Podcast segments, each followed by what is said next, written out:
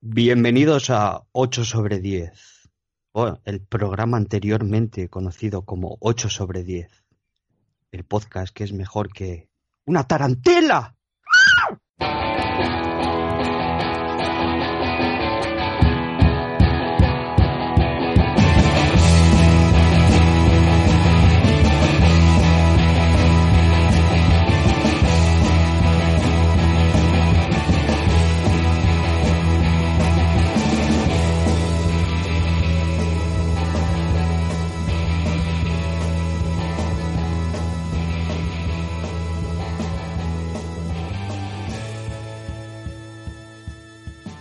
Bueno, bienvenidos a 8 sobre, al programa anteriormente conocido como 8 sobre 10, en el que hoy viene, viene cargadito hasta las trancas de material interesante, porque Nintendo ha tenido bien hacer la presentación de su nueva consola, un híbrido entre portátil y consola de sobremesa, que bueno, vamos a desgranar hasta, hasta, el, hasta el último hasta el último trozo de, de su interior para traeros vamos, la última especificación y el último análisis pollante hasta, hasta límites insospechados. Y además traemos, eh, bueno, porque Internet y sus neogafadas no paran y tenemos, vamos, de todo para, para divertiros e informaros hasta, hasta la última consecuencia. Pero antes, eh, me presento, yo soy Pablo Casado y hoy me tocan las labores de presentación, pero vengo acompañado, como siempre, por los, por los mejores analistas de, de la industria y entre ellos están mis eh, sospechosos habituales, ¿eh? Juan Pablo, tal. ¿Qué tal, Pablo? ¿Cómo vas? Voy aquí acelerado con mi, con mi monster. Madre mía, vas como, vas como, vas como monstruo, ¿no? Dirías. Sí, sí, sí. Voy como una avioneta. Mira cómo vuelas. Ah, Podemos decir que es el tema no oficial de- del podcast, ¿no? Eh, algún día sonará por ahí en, en la fiesta de la cena de empresa o así que hagamos. Sí, sí, sí, sí. Ha habido conato de cenas de empresa, faltaba algún miembro y tal, pero, pero sí, sí, y sonaba, ¿eh? Y sonaba. De forma oficiosa. Bueno, venga. Eh, y además también se encuentra Roberto. Buenas tardes, gente. Bienvenidos al podcast del misterio. ¿Qué tal? ¿Todo bien? Sí, sí, sí, aquí estamos. ¿Tú qué tal? Bueno, bien. Un poco de bajona. Esto es lo de siempre, ¿no? Después de- del pelotazo bueno, bueno, te vas para abajo. Se- esta semana me quedaba ahí un poco que sí que no. Pero bueno, ya, ya lo comentaremos. Te has quedado como el que se va a tomar un café y se queda dormido en el sofá, ¿eh? Pues sí, sí, sí, casos, casos se han dado. ¿Eh? Y además también está Josep María Sempere. Muy buenas. Y bueno, con, con este, con este equipo yo creo que, que será un momento de, de empezar a, a tratar los temas que, que teníamos preparados para hoy, porque bueno, eh, o sea, Internet yo creo que es, que es, una fábrica de, de luls y loles, loles león, porque, o sea, cuando parece que, que la cosa se calma un poco, siempre tiene, tiene a bien en darnos alguna payasada, por decirlo de alguna manera, porque es que, o sea, a ver, ¿cómo puede ser que el, el Twitter de Titanfall 2 se dedique a spamear a la gente, pero sin ningún tipo de criterio, más allá de que digan, me apetece jugar a algo. ¿Esto cómo puede ser posible? Vamos a ver. Y además, ni, ni a cambio de una cerveza con limón ni nada. O sea, Sí, sí. por- porque sí. Se le llama desesperación. Básicamente. Se le llama hostiazo en ventas, ¿no?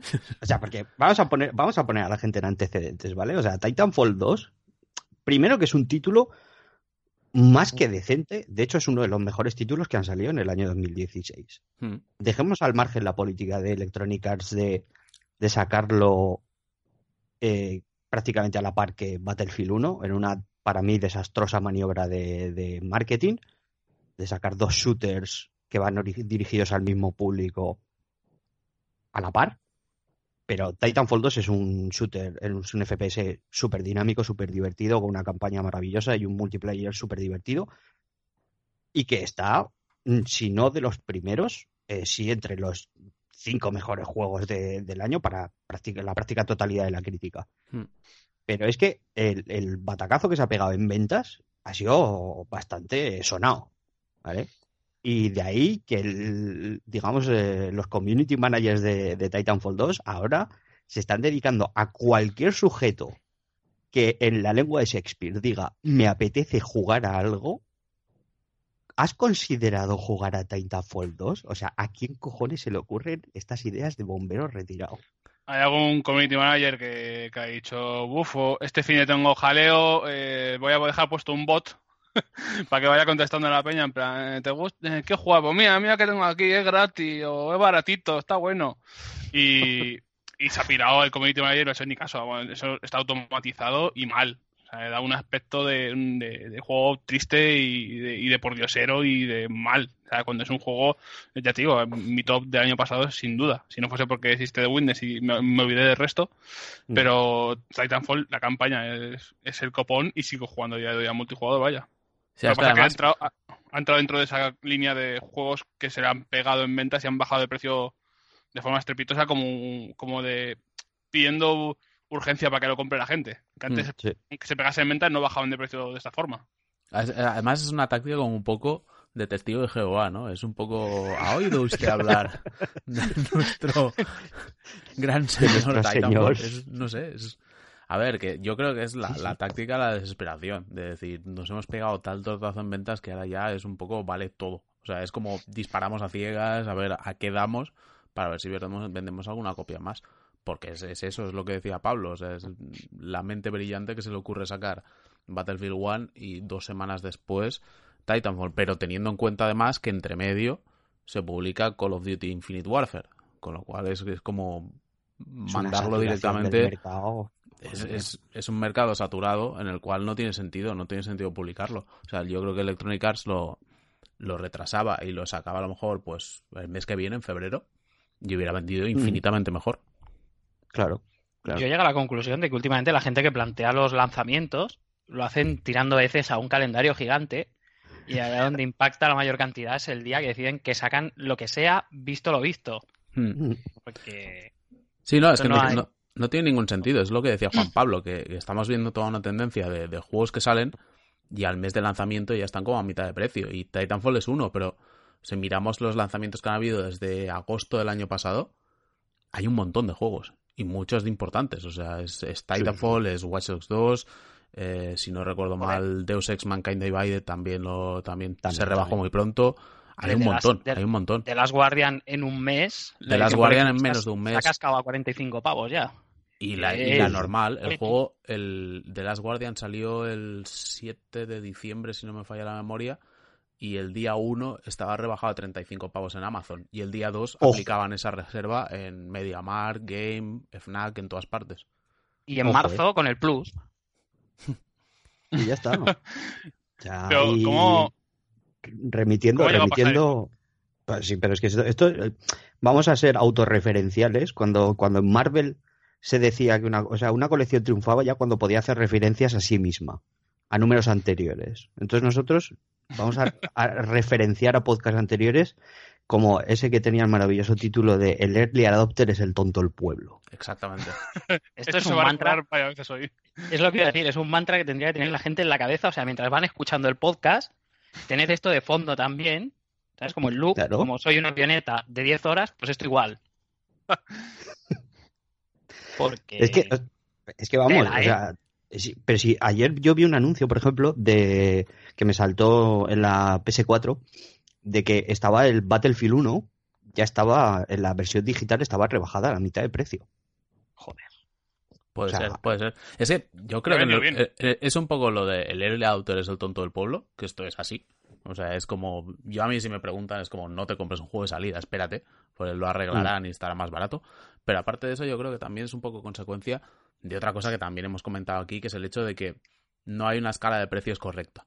Que no puede ser que saltes del juego de 20 pavos al de 70. O sea, hay juegos que tendrían que salir al 40-45, porque si no es lógico que se pegue un tortazo. Porque por Y 70 los hay, que los hay que van a salir a 40 Ya.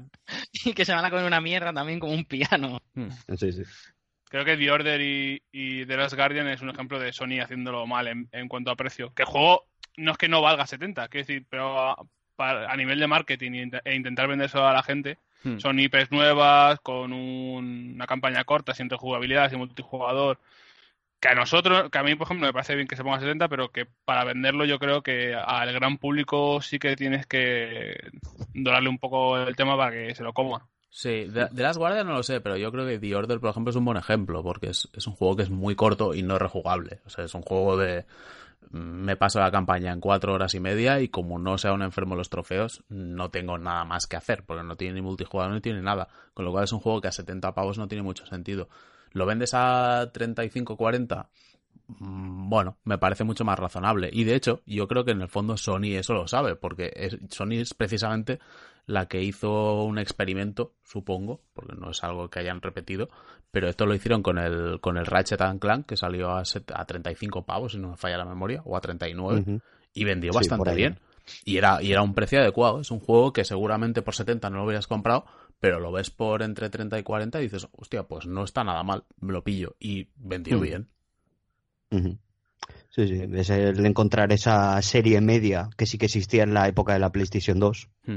y, y, que había juegos que no salían al full price de AAA y que hmm. los podías adquirir y decías, bueno, pues no es un título igual que, me vaya a dar el, la longevidad de horas de un, vamos a poner un Metal Gear Solid 3 en la primera vuelta, que además tenía su rejugabilidad y sigue teniendo su rejugabilidad después de todos estos años, ni tampoco tenía esos valores de producción de, de un AAA, pero era un juego apañado, que le podías meter unas, unas horas y que estaba bien y que no te lo comprabas a precio de, salida de, un juego, de una superproducción.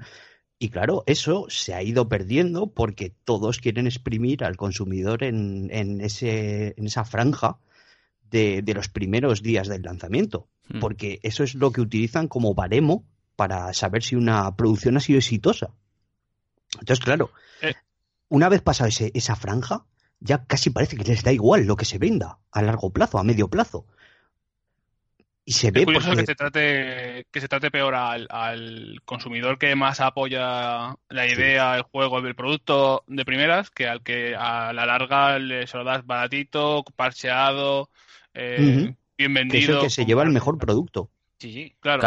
Tú ponte en la piel del que la pobre persona que pagó 70 pavos por el Titanfall 2 y a los 15 días ve que está a 40 y que en un mes está a 35. Es como, uff, 32. 32 lo compré yo eh, como un mes después. Sí, sí. tres semanas así. En un Black Friday, ¿no? Si no me falla la memoria. Mm, sí, claro, es que lo de Black Friday también sí. Ahí hay, habría, hay un tema para hablar largo y tendido porque ha sido apoteósico de este año. En plan, de destrozar a los early adopters de. comprando, o sea, bueno, a los, a los que reservaron para el juego de noviembre, reventarlos meses, semanas después con precios de en plan, eh, eres tonto, mira, aquí lo tienes. Mm. Ahí hay que poner, vamos a poner que, yo que sé, la conjunción de que mm, el juego no vendió mucho con un Black Friday, pues es un cóctel que es difícil de prever y bueno, te la has jugado un poco, tal, mala suerte. Vamos a poner eso. Pero por ejemplo, el pasar por el otro día como pasé yo por un game y ver el Dishonored 2 a 30 euros, decir, jodo, eso es como para, como para pensárselo mucho. O sea, es que ya empiezas a ver signos por todos los sitios, en cualquier circunstancia, con cualquier título prácticamente, de es que no, o sea, es que no merece la pena. Y así, pues con el tiempo, las compañías empezarán a replantearse su política de, de marcar los lanzamientos y, y, de, y de establecer los precios y el mercado se terminará regulando. Porque es que no tiene, no tiene otra salida. Pero es que además esto... Perdón. No, no, dale, dale, dale. Hay, hay, compañías que han intentado apañar, rollo Namco y así, con las ediciones... Eh, edición día 1, que es, si lo reservas tal a full price, te regalamos, yo qué sé, ¿sabes? Eh, me acuerdo ahora mismo de, creo que es un Naruto o algo así, te regalan como un traje del Goku o no sé qué pollas en vinagre. Mm. Claro, dices, hostia, es que, vale, es chulo tal, no sé qué, me va a quedar sin el skin, venga, lo reservo. Pero es que mm, un año después vas a Amazon y sigue habiendo ediciones día 1. Con lo cual coges, te esperas, lo compras a 15 euros, tienes las mismas ventajas que el tío que se ha gastado 60 y eres más feliz que nadie. Y cuando no, que es peor todavía, que existe la edición de juego del año. Que no solo te llevas el contenido de la edición del día 1, sino que te llevas todos los DLCs, te llevas todo lo que se publicó a posterioridad y te lo llevas por, con todos los parches y mejor de precio. Hombre, sí, sí. Es que no, son todo ventajas. O sea, son todo ventajas. Hombre, es como yo estuve, yo hace poco recuperé cuando, cuando estrenaron Rogue One, me entró el venazo de decir, joder, voy a volver al, al Battlefront a ver qué tal, porque en su momento tampoco jugué mucho y sí que es verdad que es un juego que cuando salió estaba justito de contenido.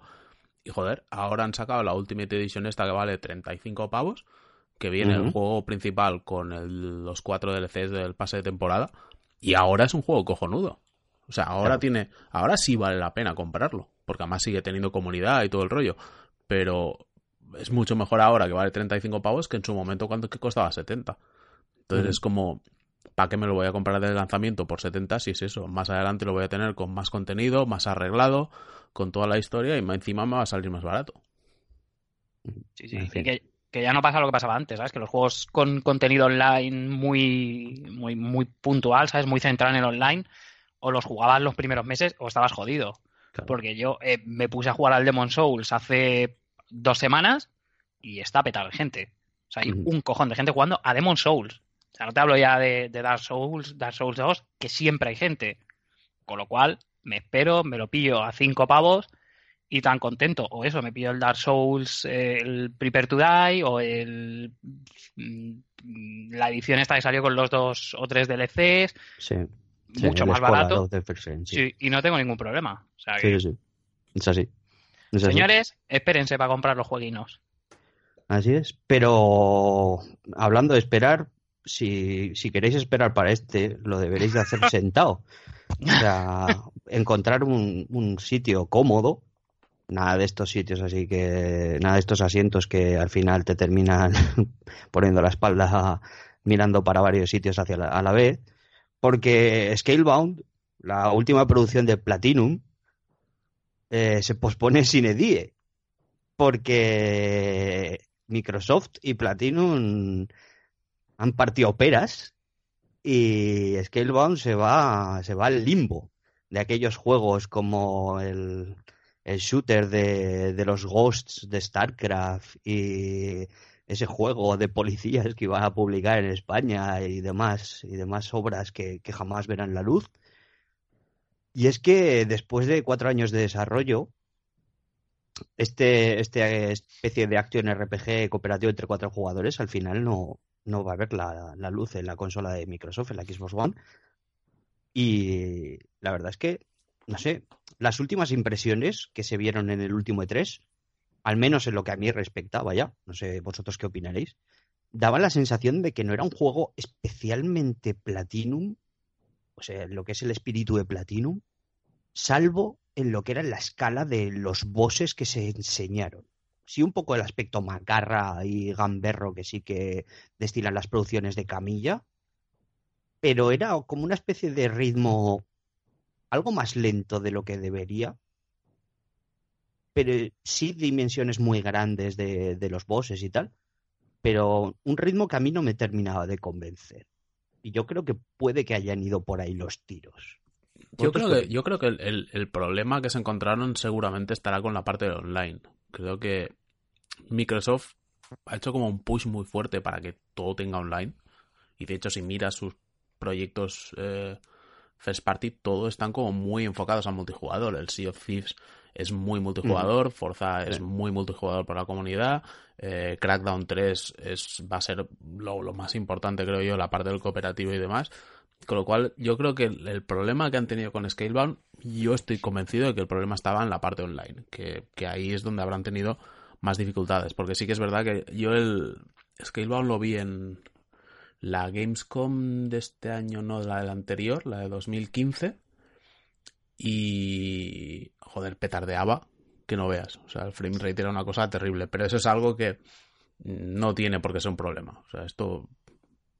El desarrollo avanza, estas cosas se pueden arreglar. No es, no es un problema de aquello que dices, vale, esto no hay quien lo salve, esto va a ser un desastre. No, eso tiene arreglo, y especialmente cuando queda tanto tiempo. Pero sí que es verdad que en el E3 del año pasado eh, se le veía como un juego como que no tenía las ideas muy claras. Era, lo veías mm. y era como, no parece tan Platinum, ¿sabes? Aquello típico que tienen los juegos de Platinum que parece que tengan las ideas muy claras. Este no, parecía que quería ser muchas cosas a la vez y que no, no acaba de funcionar. Yo a mí mi sensación porque evidentemente no vamos, no creo que sepamos qué es lo que ha pasado realmente, porque aquí siempre se sacan unos comunicados como muy estériles de, no, se cancela el desarrollo, pito pam, pam, y ya está, se acabó. Nunca se sabe cuál es la razón que lo ha llevado. Pero a no ser que Camilla se le vaya la olla y empiece a rajar en Twitter dentro de dos meses, que es una cosa que no descarto siendo Camilla, no creo que sepamos qué ha pasado, pero yo creo, mi sensación es que eh, el proyecto le venía grande a Platinum y Platinum se ha encontrado con problemas y Microsoft ha llegado a un momento en el cual ha dicho, oye, mira, yo corto el grifo porque esto estoy dejando la pasta, cuando salga tampoco va a ser muy bueno, mm, cancelo y ya está. O sea, esto es lo más normal. Las empresas lo que quieren es perder, o sea, quieren ganar pasta y si van a perder, perder lo menos posible. Entonces yo creo que lo que han hecho es eso. Sí. El tema es lo que queda después de, este anuncio, porque Microsoft tiene un año regulero de, lanzamientos y que te queda Forza y poco más. Y, y luego Platinum, por otro lado, que se decía en NeoGAF, era que en, en Scalebound estaba la mitad del equipo, que eran como unas 100 personas. Eh, luego Activision ha, cancelado su, su línea de juegos eh, basados en otra franquicia, ¿no? En Tortuga Ninja, eh, Transformers y tal. Eh, y eso estaba dando dinero ahí a Platinum a base de juegos de aquella manera. Y a ver qué pasa, a ver qué pasa con Platinum y a ver qué pasa con Microsoft. Claro, no sé qué va a hacer este año. Claro, es que la movida es en qué posición deja esto a las dos empresas. O sea, por un lado tienes a Platinum, que como decías, el equipo que trabaja en Skateboard eran como 100 personas, pero es que Platinum tenemos la imagen de que es un estudio pequeñito y es una empresa muy grande, tiene más de 200 trabajadores. O sea, no es un estudio pequeño ni de lejos, con lo cual mm. hay unos gastos y ahí, ahí se necesita pasta. Entonces, ¿cuál es la movida? Que Platinum realmente todo lo que ha hecho no ha vendido bien. O sea, ellos no han hecho absolutamente nada que haya vendido espectacularmente bien. Lo que mejor les ha funcionado ha sido Metal Gear Rising, pero Vanquish vendió mal, los Bayonetta, el primero vendió relativamente bien, pero tampoco para tirar cohetes, pero el 2 fue un fiasco en ventas. Eh, los juegos que ha hecho basados en licencias, como comentabas, suelen ser una castaña, porque el Corra es malísimo. El Tortugas Ninja, el Mutant Sin Manhattan este es un auténtico drama.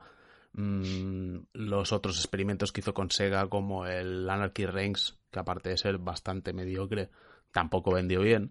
Con lo cual es un estudio que no vende bien y depende mucho de, dependía mucho de ese dinero que le entraba por Activision con esas licencias, con lo cual en el momento que se pierda eso, mm, vamos a ver, yo mi sensación es que Platinum lo que hará es eh, centrarse más en móviles o cualquier cosa que tienen un proyecto ya para móviles y veremos, pero habrá despidos y se quedará en un estudio de tamaño más pequeño, porque lo que tiene ahora que es la segunda parte de Nier, el automata, mm, el juego, yo no digo si está bien o mal, no, no, no lo he jugado, Parece que está relativamente bien, pero no creo que vaya a vender muy bien. O sea, yo creo que va a ser otro fiasco en ventas, como, como lo han sido las anteriores producciones de, Platinum, con lo cual se quedará en una posición delicada. Y posición delicada también es la de Microsoft, porque Scalebound se decía que si era el, gran lanzamiento de 2017. Eh, para mí no. O sea, yo. No, no, no. no. Para mí, Forza es un lanzamiento más importante que Scalebound. Pero es que realmente el catálogo de exclusivos se queda muy cojo. Ahora mismo tienes Sea of Thieves, tienes eh, Halo Wars 2. El Halo Wars 2. Tienes el Crackdown 3, que ya veremos lo que sale de ahí porque mm, bueno, también es un desarrollo que no está yendo fantásticamente bien precisamente. Y creo que había otro no sorprendería a nadie si Crackdown 3 se cancela, yo creo. Yo creo que, si, cancelan, si cancelan Crackdown 3 a mí no me va a sorprender. No lo sé si lo van a, si lo van a cancelar o no, pero no me sorprendería. Porque hmm. es raro. O sea, cuando se presentó, yo vi la, presentación cuando se anunció, era toda una demo técnica, no, no había nada. Era básicamente presentarte el modelo este de destrucción que tenían y poco más. Y desde entonces no se ha sabido nada del juego, con lo cual extraño. O sea, tiene un catálogo de exclusivos con muy poca cosa. Y siendo un año en el cual eh, van a lanzar Scorpio, más raro todavía. Porque claro, si tú me dices, no sé, tienes eh, Forza 7 sí que está, no está anunciado, pero sabemos que está ahí. Entonces, eso sabemos que va a estar. Yo estoy convencido de que Microsoft en el E3 sacará toda la caballería y anunciará un Halo, anunciará un Gears of War, anunciará absolutamente de todo porque tiene el lanzamiento de una nueva consola. Pero ahora mismo lo ves y es como un panorama desolador realmente. Es desolador. Sí.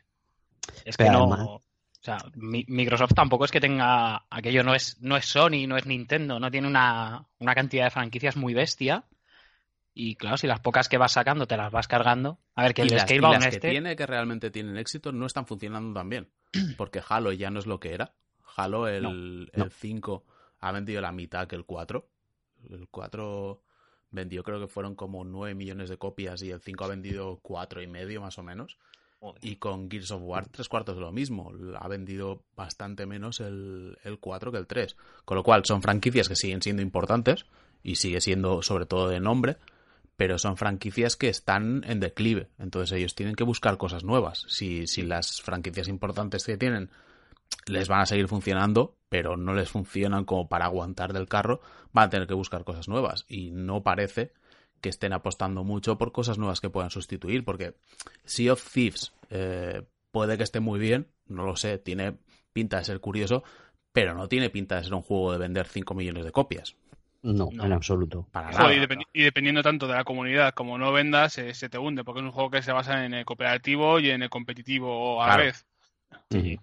Y por otro lado, Gears of War 4 es una señal de, de- cambio en las franquicias de, Microsoft cuando vas por el juego y ves a, a Marcus que los aliens le destrozan los tomates de la huerta y empieza, empieza a gritar, ellos me han destruido los putos tomates. My fucking toquitos, grita. Que si lo escuchas en, en latino, por favor, buscarlo. Eh, tomates, Gears of War 4 latino es, es descojonante. Yo siempre recomiendo los Gears of War en, en, en latino, o sea, es, es lo mejor que pasa en, eh, ha pasado en la historia de los videojuegos. Entonces, es una señal de que esas Bueno, franquicias ya no sabes a dónde van. Sabes que es una comedia, es un tal. Antes era como que tenían una visión, los Halo, los Gears of War, tal, y ahora es como hay que sacar otro. Y, Pero es un poco. El, el Scalebound este es lo que iba a decir, ¿no? Parece- parecía. Yo lo único que vi fue el, el tráiler, lo volví a ver el otro día cuando dijeron se ha cancelado y tal. Digo, hostia, a ver si me acuerdo de cómo coño era el juego este. Me volví a poner el, el tráiler y joder, es que eso parece un, free to play chino random. A mí me dices que eso lo está haciendo eh, Gunjo o alguien de estos y me lo creo fácil. Porque la verdad es que el juego era bastante. pintaba entre mal y regular. Un poco bueno. Monster Hunter, ¿no? Un Monster Hunter. Sí, a mí eh, es lo que te iba a de- decir. de Yo más que un Ganjo lo veía un, un Monster Hunter, ¿eh? Realmente. Pero es un. eh, Oigo a Roberto lo que ha O dicho. sea, a nivel jugable será muy Sí. diferente, pero me daba ese rollo, ¿sabes? Por Sí, los pero no. o sea, grandes es, y estas cosas. es que es eso, es un poco, pero. Sin faltar Monster, respeto, ¿eh? Monst- Monster Hunter mal. Realmente, realmente lo, lo- esto lo que demuestra es que es un poco es una putada, porque si piensas la situación de Xbox One desde su anuncio hasta ahora, cuando Phil Spencer se puso al frente de la división de Xbox, joder, ha hecho muchas cosas bien, ha lanzado, arregló el rumbo de Xbox One, que ya eso ya tiene mucho mérito. Eh, sacó la, la One S, que es una revisión de consola que me parece cojonuda y que quizás no se ha aplaudido tanto como se tendría que aplaudir como revisión de lo que fue Xbox One. Eh, tiene anunciada Scorpio, que si cumple con lo que promete, muy bien. Realmente, el, la, la, la mancha negra en el historial de, de Phil Spencer es el, el tema de los exclusivos y de los estudios Sí. internos. Yo creo Sí. que ahí es donde, donde creo que se le puede criticar y creo que ha fallado, porque ha ido cerrando, cerrando estudios, ha ido chapando proyectos que estaban casi terminados o, o que la gente esperaba, porque Scalebound es el último, pero Fable Legends, por ejemplo, estaba a punto de salir y, y fue cancelado también. Y creo que había otro proyecto así japonés que era Phantom Dust, también. Uf. También fue cancelado. era como remake, remaster, ¿no? Era algo súper raro. Sí, porque yo, yo de hecho cuando lo anunciaron mm, recordaba el nombre, pero ni, ni sé cómo era el juego original de la Xbox 360. No sé si era de 360 o de la Xbox normal. Creo pero que era no sé. original. de la original. No lo sé, pero, pero que no tenía ni puta idea de cuál era. Pero bueno, que quiero decir, es otro proyecto más que sumas. O sea, acabas teniendo más cosas. O sea, el problema que tenemos ahora, y lo veremos después cuando, cuando hablemos de Switch, pero que el catálogo no puede ser que el catálogo 2017 anunciado de Microsoft sean 4 o 5 juegos. Claro, pero es que luego también pasa lo que hablábamos el otro día, que es que cuando, cuando se chapa un proyecto de estos, nos quedamos con la parte de cerrarlo cuando está casi a punto de, de concluirse, de que ya habíamos visto vídeos, de que nos hemos visto las bondades del proyecto que han tenido a bien de enseñarnos, una serie de cosas que dejan ese, buen sabor de boca en plan de, oh, es que esto pintaba muy bien, es que hemos visto cosas que tenían muy buenas vibraciones, ese tipo de cosas, pero ¿y qué si el juego era una castaña pilonga?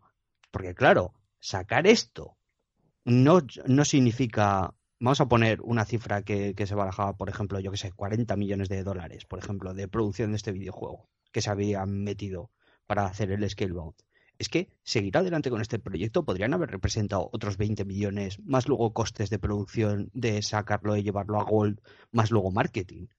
Puede ser el doble. Cuando, cuando hacen lo de las películas en el cine, en Hollywood, normalmente eso suele decir que para calcular si una película es rentable o no, tienes que coger el, coste de producción y multiplicarlo por dos, que ahí sumas los costes de distribución y los costes de marketing. El... Yo realmente es eso, es que la gente decía, joder, es que Microsoft se ha cargado el Scalebound y tal. A ver, Microsoft no se va a cargar por los loles, por mira, oye, me apetece cancelar el Scalebound y Phil Spencer dice, mira, Camilla, ¿qué, qué paso? ¿Sabes? Que por, por las risas ahora lo voy a cancelar. No, a ver, eso es porque tendrán unos cálculos de lo que les va a costar y no les sale rentable. Y es así, claro, porque es, porque es una empresa y no es una ONG. Entonces, es eso, o sea, que realmente el juego igual no era tan bueno. Es que estamos basando... igual era estamos basando o aceptable, pero no iba a rentar. Es que esa es la clave también. O que, directamente no fuera bueno. Es que la gente eh, se basa en decir Scalebound tenía muy buena pinta y se han visto tres vídeos igual. Claro. Tres vídeos. Que, no nos engañemos. Que cuántos juegos buenos, buenos, buenos, de verdad, ha sacado Platinum. O sea, juegos buenos. no hablemos de. Unos cuantos, pero puede ser un 50-50. Pero, hace tiempo. eso te ¿eh? digo. O sea, es, más que probable. 2 no tiene tanto tiempo. Pero es que es más mm, que probable que si no sacas un, un juegazo, eh, lo que decimos, se te va a 80 kilos la tontería y vende 4. Yo, lo, lo, lo, que quiero decir con esto es que si vemos tres vídeos y parece que tenga buena pinta y luego lo cancelan, no nos quedemos con tenía buena pinta, joder, se lo han cargado y tenía muy buena pinta, es quizás no es tan bueno. Porque, a ver, yo tengo la suerte de poder ver los desarrollos detrás y hay muchas veces que ves los trailers y dices, joder, qué cosa más guapa. Y yo a lo mejor lo he jugado por otro lado y es como, uff, uff, cuidado con esto. eso, es, importante, ¿eh? es importante saber. El, no sé, hay montones de juegos. El, el Homefront, por ejemplo, el Homefront, veías los trailers y decías, hostia, pues puede que no esté mal y tal. Y lo jugabas y era como, uff, Claro, es que esa es la clave. Y eso, eso es el conocimiento que tiene una persona que está al cargo de los desarrollos, de llegar en un momento determinado y echar cuentas y decir, bueno, pues igual es la hora de, de, quitar, o sea, de tirar del enchufe. Porque claro, en un momento determinado, mm, como decías antes, y eso es muy importante, ver problemas de frame rate, por ejemplo, en una early build, dices, bueno, esto es más que superable. Porque pues en, un momento eh, a posteriori, con trabajo y tal, se pueden superar problemas técnicos, pero cuando ya muy avanzada, eh, muy avanzado el desarrollo, se ven problemas que ya no van a ser superables, sino que es que son inherentes al juego, a, las mecánicas, a una serie de cosas, y los llevas a que la gente lo pruebe, y dices, es que esto no se puede salvar. Claro, Ahí llega un momento que es que Claro, claro. Si el problema es inherente al juego, a la, a, la esencia del propio juego, llega un momento en el que hay que decir, bueno, señores, eh, hay que cortar eh, cat losses y hacer puñetas. es que es, lo que decíamos. O, o, haces rollo lo del Rising, aquel, que cuando lo presentaron iba a ser una cosa y viendo que no iba a ningún lado, lo tiran abajo y lo convierten en otra. Y se lo dieron a Platinum, precisamente. Claro, es que es eso. O sea, o, lo, curioso, lo curioso es que ahí se lo dieron a Platinum. Eh, o haces algo de eso o, chapa. Chapa porque es que no, nos vamos a la mierda. Eso sí. Pocas cosas, pocas cosas se chapan teniendo en cuenta la cantidad de mierda que hay en la PSN. Que eh, obviamente no tienen mano en cómo se producen ciertos juegos que salen, pero sí que podría, por ejemplo, cortar y evitar que salgan esa cantidad de mierda. Quiere decir que, tampoco es tanto drama que los juegos no salgan, si la, si la experiencia va a ser una mierda, o te está dando problemas, o el online no es fiable, porque mm, no es, tontería, ¿sabes? No, no te pelees con algo que sabes que está muerto. además, que es que no estamos hablando de han cancelado Uncharted 5, es que han cancelado el Scalebound este, que ya digo, ¿eh? yo por la pinta que hace, es un juego que. Scalebound, sí, mira. Scalebound a mí me da la sensación de que era un poco de los juegos de nuestra burbuja. De decir, es un juego que la peña con la que nos relacionamos nosotros o la peña que conocemos en Twitter y tal, será un juego Sí. que le flipa y que lo esperaba. E incluso había gente que decía, pues yo me estaba esperando a que saliera Scalebound para comprarme una One, que me parecía un poco de locos, pero bueno, se me parece respetable. Te gusta mucho Platinum y te flipa ese rollo de un tío con una espada y los cascos escuchando dubstep, ahí a cada cual. Pero, pero claro, que, que la movida es Antiguo. la movida es que a nosotros eso nos puede flipar o podemos conocer a gente que le flipe, pero Scalebound en el fondo es un juego de nicho. Es un juego que Claro. si pasas a hablar con, con el, el público general, para empezar que no sabrían qué, qué juego es. Eso es lo primero. O sea, yo estoy seguro Mm. que tú le preguntas a cualquiera qué era Scalebound y no lo saben. Y seguro quién es que, ya- Camilla? que si sale, quién es Camilla, tres cuartos de lo mismo. Y que si sale ya veríamos si lo comprarían. Yo creo que ese juego no hubiera, no hubiera sido un éxito realmente. Lo que pasa que sí que creo que, que se puede llegar a, a entender. O sea, no entiendo lo de Microsoft gilipollas, pero lo ha cancelado. O sea, no, porque ellos sabrán y tienen unos números y toda la historia. Lo que sí me parece más justificable es la queja de decir. eh, es que igual Microsoft tendría que haber ido aguantando hasta el final, aunque fuera por pérdidas, porque es un juego más para tener en el catálogo. O sea, eso. mm, Bueno. desde mi punto de vista puedo llegar a entenderlo. O sea, eso Sí, me Pero un parece más juego justificable. tan japonés para, para una consola que tiene un público tan americano. Claro. Luego en- en PC está, solo lo, lo va a vender la Windows Store, que, que la, la tienda de Windows lo, lo odia todo el mundo, es una mierda como un, como un sol. Sabes que es un riesgo. Es un riesgo que a lo mejor no están dispuestos a. Claro, claro, claro. son o sea, muchas, al son final es eso. cosas. Claro, es que se, se dan muchas cosas ahí y sobre todo que, o sea, es- o sea, lo vendes para Windows, que es una plataforma en la que vas a vender pocas copias. Luego esto lo llevas a un focus group y lo que estamos hablando, o sea, Platinum es una desarrolladora que por muchos aciertos que tiene y los tiene, porque yo soy muy fan de Platinum, o sea, yo lo reconozco y yo juego prácticamente a todos los juegos que a los que he tenido acceso de Platinum. Pero es que hay que reconocer que es que es una desarrolladora de nicho. O sea, antes hemos mencionado a Nier Automata, Nier Automata va a salir y vamos a dar por sentado que han puesto todos sus esfuerzos y este es el siguiente título mm, magistral de Platinum. Pero es que, aun siéndolo, ¿cuántas copias va a vender? Si es que va a vender muy pocas. Si te lo vas a encontrar tirado de precio a la vuelta de la esquina. Si es que pasa siempre. Juego de Automata- Nier nicho- Automata, la ventaja que tiene es que sale en febrero, que hay poca cosa más. Mm, Y enseña Bragas que esto habrá mucho pajero que se lo venda. Esa puede ser su Pero- ventaja, pero, pero Nier Automata es un juego de millón y medio de copias y gracias. gracias. Si llega a dos, gracias. puf, puede ser un Y- chollazo. Y vamos, pero- yo fui de, de los que se compró Day One Bayonetta y Day One Vanquish y para mí es- son, son títulos imprescindibles, increíblemente Totalmente. disfrutables y que, vamos, tienen unas mecánicas acojonantes y están pulidos hasta, hasta, hasta que te reflejas en ellos, pero es que la- lo que es es, son títulos que están desarrollados para un jugador muy concreto y que son de nicho. Y esto, Platinum, este, es- yo creo que con los títulos que desarrollaba para Activision, desaprovechó la oportunidad de haberse convertido en un, en un desarrollador que podía haber llegado a un público más grande, porque tenía franquicias muy buenas. Y con Transformers no tanto, porque es un juego que está guay, pero con el de las Tortugas Ninja parió una, una cosa espantosa, pero espantosa hasta límites insospechados.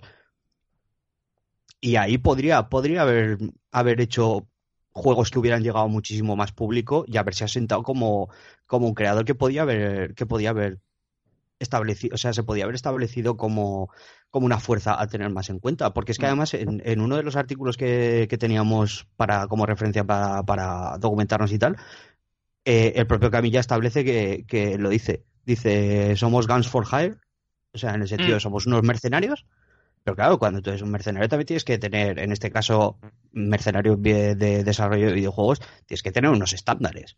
O sea, por mucho que tú te vendas al mejor postor para hacer cualquier cosa, tienes que tener claro que tienes que ofrecer unos productos de calidad. O sea, quiero decir, yo para mí lo, de- lo del videojuego Las Tortugas Ninja es innombrable. Lo, Taratugas, lo perdón. malísimo que es. Me he acordado Perdón, del sí. señor Josué. Girón. Sí, sí, sí, las taratugas, ninja. Pero es eso. No sé. Yo para mí esta cancelación, pues, ya digo, Primero que lo que había visto no, no casaba muy bien con el espíritu y que Microsoft tendrá sus motivos y habrá visto que, que las cosas, las cuentas no salen. Bueno, yo supongo que tendrán algún juego ahí. Bueno, de hecho, eh, se, se, supone, ¿no? Que tienen un juego para Switch, del que no se sabe nada, pero viendo lo bien que les ha ido con Star Fox, no sé yo. Uf. ¿Un juego para qué? ¿Has dicho? Para... ¿Para, ¿Para cuál? ¿Para cuál? Para la consola anteriormente conocida como NX Switch. Bueno, pues ya, que sacas el tema de la maravillosa consola de ese desarrollador que viene del sol naciente, yo creo que, podríamos empezar a, a, tratar lo que es el tema hegemónico en estas últimas horas, que es la presentación que ha hecho Nintendo, aunque en el ámbito de, de Paula y mío lo conocemos como Nintendo con M, ¿vale? Y es la maravillosa consola Nintendo Switch, que bueno, como, como ya sabíamos desde hacía un tiempo, no se puede considerar ni consola portátil ni consola de sobremesa, sino que es un perfecto híbrido que intentará tomar lo que sería el, el mercado de, de, pues eso, de las portátiles y convertirse, yo creo, en, en una consola de referencia al margen de, de, lo que sería el mercado de PlayStation 4, Xbox One y convertirse eso en la, en la alternativa. El PC ni lo, ni lo mencionamos porque es como, como en la película en la película Infiltrados, ¿vale? El sargento Dignam que les dice sois como, como los federales nos mantenemos en la sombra y os alimentamos mierda, pues eso es el PC, básicamente. ¿vale?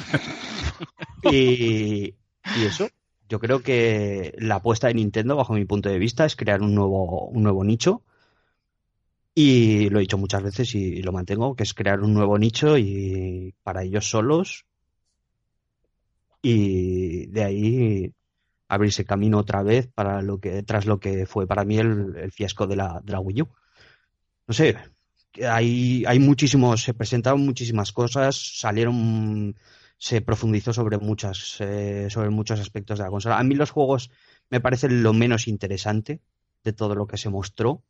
Para mí los aspectos técnicos, eh, los periféricos de la consola y duración de la batería, ese tipo de cosas fueron fueron lo más interesante. Pero bueno, vamos a vamos a ir por partes porque yo ya me estoy me estoy adelantando. ¿Cómo visteis la presentación en general? Yo la lo que es la presentación en sí me sí, pareció sí, sí. Me, pare me, pareció muy bien. La verdad es que tuvo mucho ritmo, lo hicieron bastante entretenido, quitando al, al mafioso, que joder, qué tío más seco. O sea, no he visto en mi vida. Salía el pavo ahí intentaba hacer la gracia del Switch y era como, por favor, no se humille usted.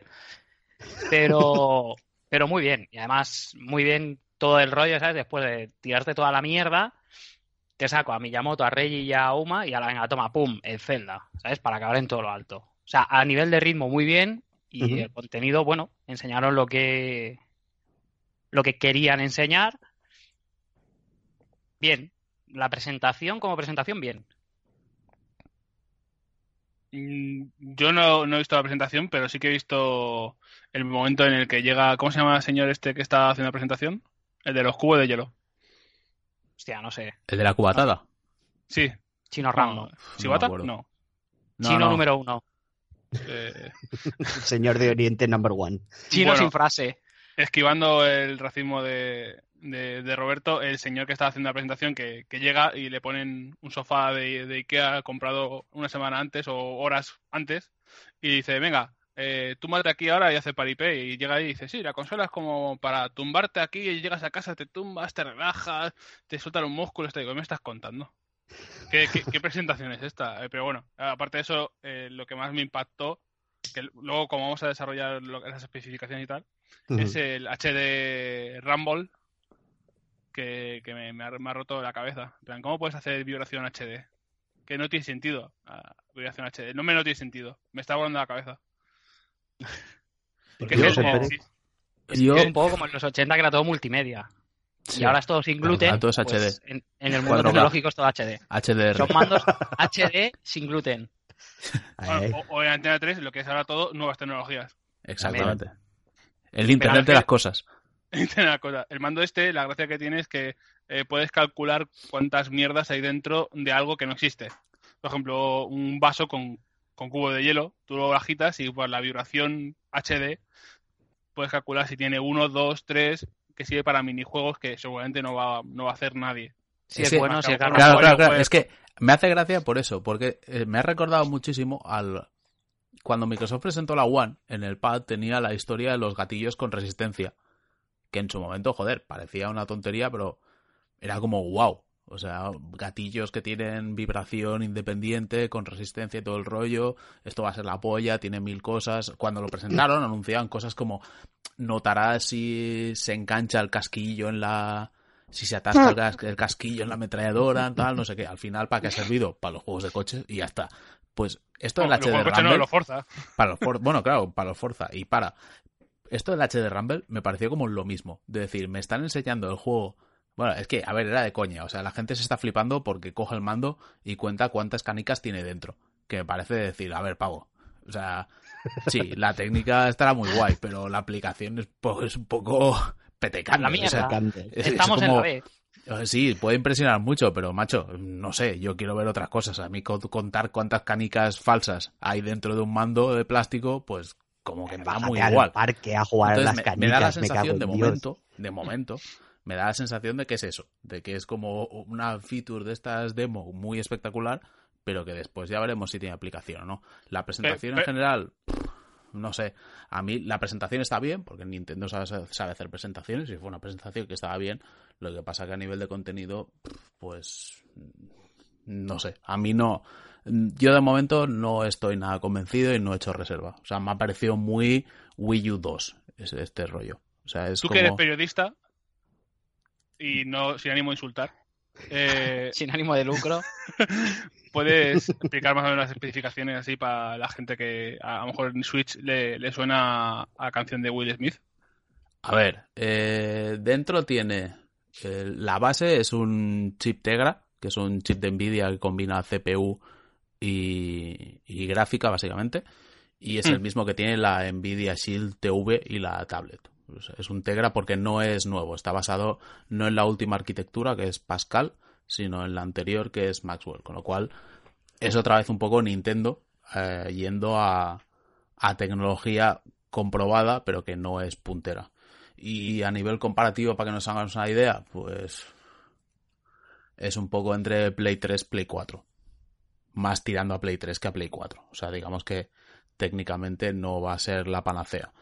Eh, luego lleva pues 32 gigas de memoria interna para guardar los juegos, lo cual me parece de coña. Estamos en 2017, existe una cosa que se llama distribución digital. Mm, Con 32 gigas ya veremos, porque por ejemplo el Zelda ocupa 14, creo que han dicho. 17, ¿no? Decían. Yo creo que lo 14 último que vi fue 14, pero bueno, 14 de Yo vi algo- 17. bueno, igual la cuestión es que con 10. 32 gigas te van a caber dos juegos. Y Sí, sí, Sí está muy bien. Evidentemente la, la memoria se puede ampliar porque puedes poner tarjetas micro SD, pero bueno, que, que de salida es como una cantidad irrisoria. Y que no, Eh, no, no olvidemos que son 32 sin contar lo que se te come el sistema operativo. Exacto. Efectivamente. Pero bueno, Que a poquito que es, sea- que es ampliable. Ya esto es a lo que más de uno se agarra para justificarlo. Es ampliable. Bueno, vale. Se Eh, sabe, perdona José, ¿se sabe al final si coge si coge hasta 2 teras? Que vi algo de que Creo que hasta SDHC de estas de 2 teras, Creo que sí que cogía. que al final te vas a dejar más pasta en ampliarla que en la, que en la puta consola. ¿Qué es Hmm. eso, eh? Joder. Luego, Eh, la... de hecho, justo, perdona que te, que te interrumpa, justo ahora mismo lo estaban poniendo en NeoGAF que Nintendo soportará tarjetas SDXC hasta 2 teras. Sí, exacto. Nice. Hasta que sí. Bueno, vale. Eh, tiene, bueno, lo que ya sabéis que se puede enchufar y desenchufar eh, a la tele. O sea, tú la sacas, la, la gente que la ha probado en los eventos de prensa dice que la, la transición es casi instantánea, lo cual, joder, está muy guay. Está Eh, guay. Más cosas. Eh, tiene pantalla de... Ah, bueno, esto antes de la pantalla. Eh, usa cartuchos. Volvemos a los cartuchos. Esto está bien y está mal al mismo tiempo. O sea, está... yo lo veo guay porque, joder, los tiempos de carga de la Play 4 y la One con los con el disco duro normal y con los Blu-rays es de risa. Entonces, todo lo que sea acelerarlo con los cartuchos no, no, no me parece bien- mal. Lo veo guay. Pero por el otro lado, pf, ya veremos el tema capacidad y tal como cómo funciona. Pero bueno, en un principio yo eso lo veo bien. Eh, tiene... ¿Qué más? La pantalla... Ah, no tiene bloqueo regional. Esto... Bien. Esto es de puta madre. ¿Para qué decirlo? Noticia Es que cojonuda desde puede ser, 1999. puede ser lo que más ilusión me hiciera de toda la presentación. Yo Ese aquí, es el aquí nivel. suelto, Ojo, suelto primicia. suelto primicia. En abril es probable, bueno, no es probable, no. Voy a ir a Japón, con lo cual me viene muy bien que, que sea de región libre, porque igual ahí sí que cae. Ahora quiero que hagáis un inciso para que os picturéis mentalmente, ¿vale?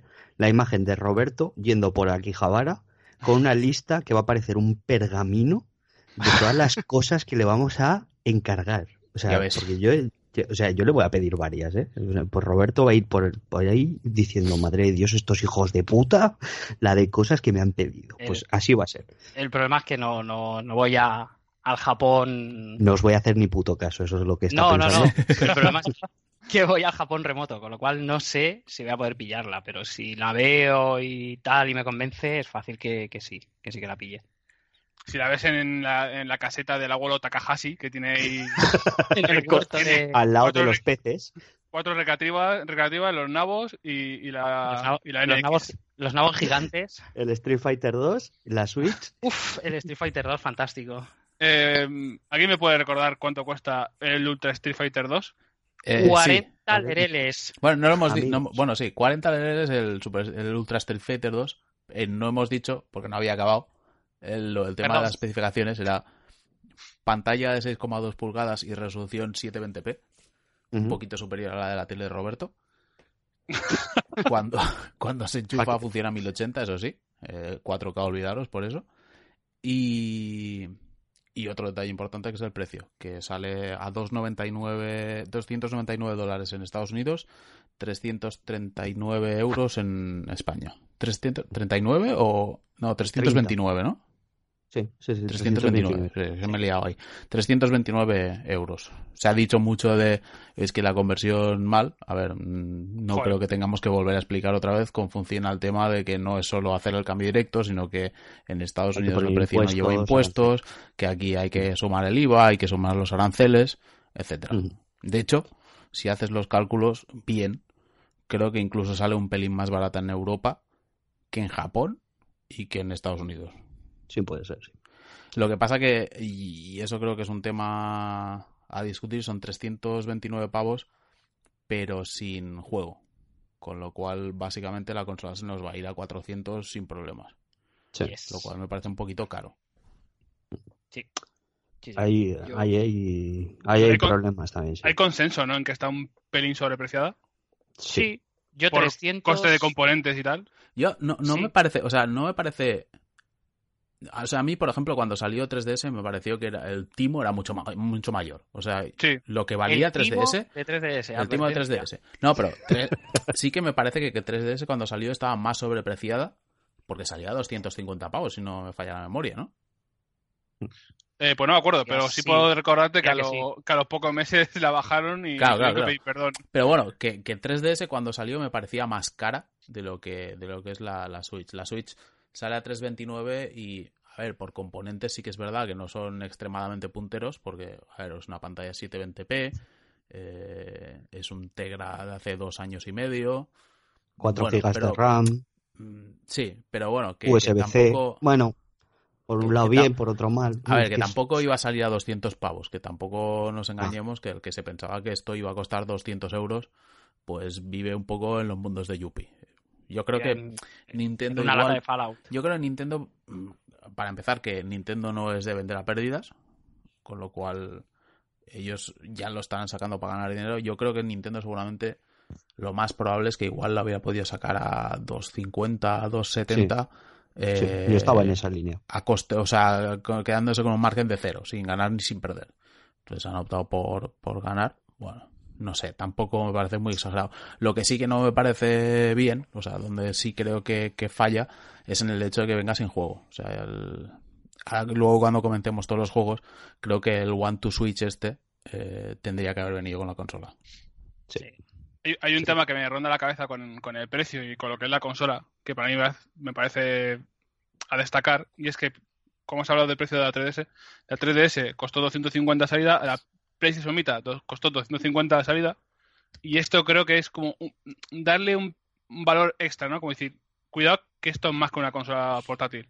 A lo mejor ya solo puede marcarse de esos lanzamientos y decir, no, no, queremos darle una entidad, ¿no? Como decir, no, cuidado que esto 1080, eh, y lo flipas, que, el, que aquí va el Bomberman a 30 FPS, no te vuelvas loco. dato, dato real de Digital Sí. Foundry.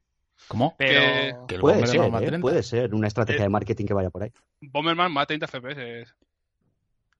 Espere. Muy ¿está bien, fantástico. Le ha dado, le ha dado el Ah, que no sabías. Se ha no, quedado no, no, no, no, no lo tenía. Me estoy Sí, quedando. sí. Eh. muñeco. Directa, información directa desde Dios himself, himself eh, Let's Better. Let's better. Muy bien. Eh, sí, no sé, yo creo que entre 250 y 300 es lo que esperábamos todo el mundo, que es un poquito cabal, pero al menos eso, que viniera con un, pues eso, el One to Switch este que es una demo técnica. No nos engañemos, no es un juego que valga 40 pavos. No, No lo digo yo, además, Un juego, que no- un juego en el que tengo que hacer el gilipollas ordeñando una vaca. O sea, Bueno, como mínimo bueno. que me lo regalen. No- lo normal sería que me pagaran por jugar a eso. Pero que me pidan pagar por, por el One to Switch es de coña realmente. Qué pena, qué pena que no haya imágenes tuyas con el gorro de vaca ordeñando porque hubiese sido... eh, Joder, eh, eso era icono del grupo del WhatsApp y lo sabe aquí Jesucristo, vamos. Sí, sí, sí, eso hubiera sido, tenemos- eso hubiera sido claramente el icono. El que tenemos actualmente ya bueno, eh, cuidado, cuidado ahí. Es fantástico. Sí, sí, sí. que, sí. que eso, Sí, sí. que el, el- la- el tema del juego de lanzamiento, que ya me parece como un retroceso respecto a Nintendo Land, que, que me parece un juego más completo, como mejor demo técnica y con su propia Eh, su, su propio mundillo, ¿no? Pues parece como algo más fabricado con más ganas. One to Switch es como un WarioWare mm, a trozos, es como a- recortado y sin el humor o sí, no sé. sí, Es- gua- es o sea, un- Pero no es, no o es sea, Nintendo Land. no manifestemos manifestemos nuestras posiciones claramente. O sea, cada uno de nosotros, ¿vale? Roberto, ¿qué Yo te parece un- la consola? La consola, a mí me parece bien. Me parece que hay que darle tiempo, pero tiene. Sí que es verdad que posibilidades tiene. Si lo hacen bien y hay apoyo de las CERS y tal, a mí no me parece una mala, una mala opción. Ahora, al precio que ha salido, teniendo PS4 Pro, teniendo teniendo Scorpio en nada, me parece un poquito arriesgado. Pero, bueno, yo creo que sí que va a vender bien. No ahora, Juan, ¿Tú, Juan Pablo? A mí me parece la consola portátil más potente de Nintendo y si consiguiesen venderlo por ese lado, porque como consola portátil es una barbaridad, mm, es el equivalente a lo que fue el salto en su momento de Vita, de poder jugar a juegos de Play 3 en, en, en portátil, como ahora se podía jugar juegos de Wii U en portátil, porque el salto no es más allá, no, no hay que volverse locos. Lo único que, bueno, tiene el añadido de que esos juegos de Wii U pues los puedes poner a 1080, que antes no podías ponerlo. Y puedes jugar a Bomberman a 30 FPS, que no vaya a ser que se te sobrecaliente. Pero la consola yo no la compraría, porque no cumple ni nada ahora mismo que necesite, pero joder, los juegos que van a ir saliendo van a hacer que con el tiempo sí que sea apetecible. El problema va a ser que, que a lo mejor hagan un, como lo de 3DS, y decir dentro de unos meses, hostia, si no va bien hay que bajarle el precio más y, y pedir perdón ¿dónde otra vez a, a los early adopters, sí. Claro. ¿Y tú, Sempere, cómo lo ves? A mí no me gusta. O sea, sé que tarde o temprano me la acabaré comprando porque lo he dicho mil veces. O sea, no, no, pero es que es verdad. O sea, los juegos de Nintendo me flipan. O sea, me gustan los Mario, me gustan los Kirby, me gustan los Metroid. Los juegos de Nintendo me encantan. Pero, eh, Switch, me parece que está muy a medio camino. O sea, no es ni una consola portátil que me compraría porque la veo demasiado grande, ni una consola de sobremesa que me comprase porque la veo técnicamente muy limitada frente a la competencia. El concepto, mm, a ver, reconozco que está guay, porque es un poco completar lo que la visión que era Wii U, pero a mí personalmente no me atrae. O sea, yo mm, lo de tener una consola portátil o usar una consola portátil, mm, yo ya no lo uso. Yo es como, no sé, tengo una 3DS, tengo una Vita y las uso en casa de vez en cuando, si es que las uso, pero por la calle yo ya no, no sé, no, no, no- yo ya no soy jugador de consola portátil, con lo cual no, por ahí no me pillan. Y el problema que le veo es un poco el catálogo de momento. Es un catálogo que simplemente las cosas que hay no me atraen. No hay nada. Lo único que jugaría a lo mejor, y ni siquiera soy fan de la saga, y me parece totalmente para mí opcional que si lo juego bien y si no lo juego tan bien, es el Zelda. Y el Zelda, por eso, pues ya lo puedo jugar con Wii U. Con lo cual, no me gusta de momento porque no le veo ningún tipo de aliciente para comprármela. Que sea una mala consola, no. No, no creo que sea una mala consola. Creo que tiene ciertas buenas ideas, tiene cosas que están chulas, pero, pero de momento yo no lo veo. Yo soy muy de pillarme las consolas cuando salen y tal, especialmente porque además las necesito en un principio para el trabajo, pero está ni hecho reserva ni nada porque no, no, de momento no. Con, con el catálogo de salida que tiene, lo que ha anunciado, no, de momento no. ¿Y, tú, Pablo? Yo es que lo que estoy viendo, y conforme más la veo, más, más me, me entra en la cabeza, es que es una consola que, que busca, busca llamar a muchos tipos de, jugadores. Sobre todo por lo que eh, si consigue establecer un catálogo muy atractivo, que es donde yo le veo que tiene el principal problema, eh, puede triunfar mucho.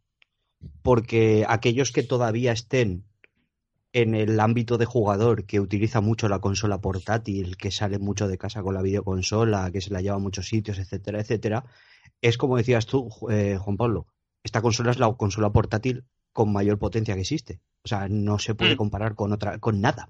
Te, puede soportar todo, la, todo el catálogo independiente, todos los, o sea, juegos muy potentes con un despliegue gráfico apabullante para, en comparación con el resto de las portátiles, obviamente. Pero para una persona que ya esté en el ámbito que ha dicho Sempere, que no juega portátiles, si le ofreces un catálogo que esté guay, que tenga juegos atractivos, etcétera, etcétera, es tan simple como que la deje en su casa y juegue con el mando tradicional. Es una consola de casa a 1080p. Sí que es cierto que anda por detrás de PlayStation 4 y Xbox One, pero como busca ser una alternativa que vaya en paralelo o sea, vaya en paralelo, pero no compitiendo en el mismo nicho de mercado, no hay problema, porque ofrecerá otros juegos diferentes, o sea, con no tan potentes gráficamente, pero como cuando siempre nos referimos nosotros al Mario Kart de la Wii U, que gráficamente no es un, eh, musculatura como un Crisis, pero de acabados es impecable. Entonces, claro, va apelar a, un, a muchos mercados en un único nicho. Entonces, si lo hace bien, puede ser perfecta. Y yo creo que el, el principal vacío que tiene, por lo que se ha visto hasta ahora, son los juegos. Hmm. pero, pero yo también... Ah, perdona, perdona, di Juan Pablo. No, no, no, rápido. Ahora no, ahora decranamos un poco los juegos y los accesorios, hablamos un poco de, precios y tal. Sí, pero a mí la, el movimiento de Nintendo que me parece que va a ocurrir es el que, quiere hacer es centrarse en una consola, dejar ya de pensar en portátil y casa. Claro, si le sale bien esto es eso.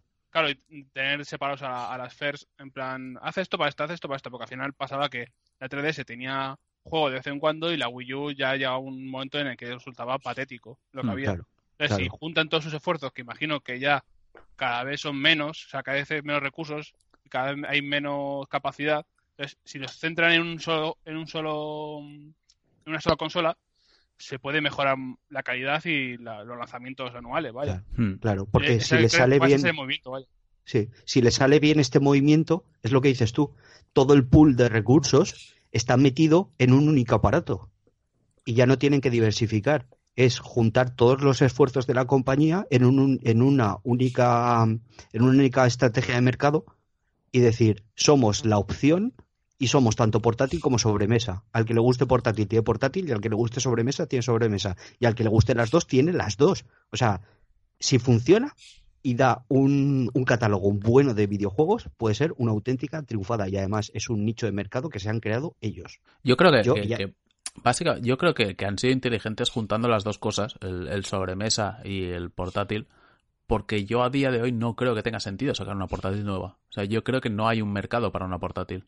O sea, la, revolución del smartphone ha cambiado las reglas del juego. Y sí que es verdad que a lo mejor en, en, Japón se sigue jugando mucho con portátil, porque allí hay cosas como, yo qué sé, el yokai o el Yokai Watch o el. Monster Hunter, que son lo petan y ahí tienen mucho Mm. jugador y tal.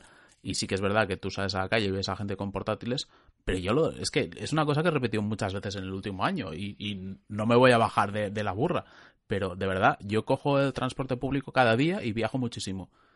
Y hace, hace meses que no veo a nadie utilizando una portátil. O sea, no veo a gente jugando con una 3DS o jugando con una Vita. No, no veo ese tipo de público. Creo que en Occidente Pues no. no, porque lo que ves es gente jugando con el móvil. Ves a chavales jugando con móvil. Ves a señoras jugando con el móvil. Con el móvil ves a un montón de gente jugando. Y me flipa cada vez más la gente que veo jugando con móvil. O sea, es... el otro día vi, por ejemplo, a una señora, una señora mayor, y estaba jugando al Injustice. Que me pareció ¿Qué como dices? loquísimo. Sí, sí, sí. O sea, me pareció ultra loco. Al Injustice de móvil. La Daigo ahí. Bueno, Pa, pa, pa.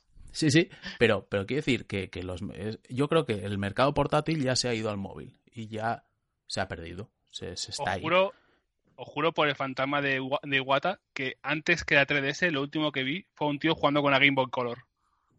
Sea, quiero decir, la gente va un poco más hacia atrás que hacia adelante con esos temas. O vas estás con el móvil o, o quieres ser retro y recuperar tus consolas que, con las que has tenido un apego y tienen nostalgia. Y la gente intenta recuperar ese rollo. La Game Boy Micro, por ejemplo, es, uno, es un objeto casi de culto de, Hmm. de lo portátil y lo fácil que es de llevar.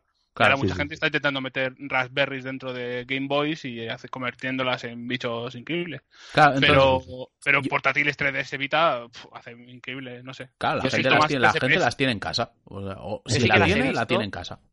Las he visto, pero a raíz de Pokémon. Sí que es verdad que hasta que salió También. Pokémon apenas veías y ahora sí que alguno más. Pero yo creo que tiene que ver con el lo que, lo que los anglosajones llaman el commuting, que aquí en, diría que en España mm, lo más normal no es pegarte hora y media de transporte público cada día. Ah. Y sin embargo, eh, creo que esto es un concepto muy japonés. No, esta consola no olvidemos que la es, es lo último que diseñó Iwata antes de irse al hoyo. Ah. O sea que sí que es como un concepto, y, y por el, el line-up que, que han tenido, yo diría que es un concepto como muy japonés y, y se aprovecha. O sea, han intentado lo que decís, quitarle el mercado de móvil a esa gente que se tira hora y media y que sí que te renta tener un, una consola medianamente buena y tal. Llego. De ahí que le hayan puesto también, creo, el cargador, el, el USB-C, en vez de usar uno propietario como han hecho hasta ahora, porque es me la llevo, voy en el tren, llego al trabajo, la dejo cargando, vuelvo a cogerla en el tren, no sé qué, llego a casa y sigo.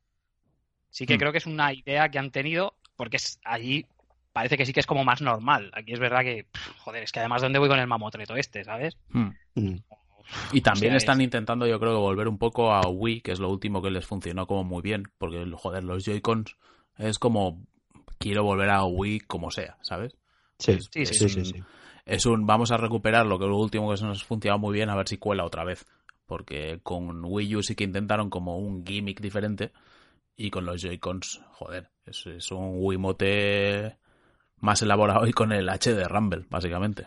El, el- el momento en la, en la conferencia cuando se presentó Wii U, la gente totalmente confusa por decir, esto es la consola, esto es como un upgrade, esto es como un complemento, nadie sabía que era la Wii U, y de repente enseñando ahí cómo tirar shurikens con la pantalla y decías, ¿tú qué está pasando aquí?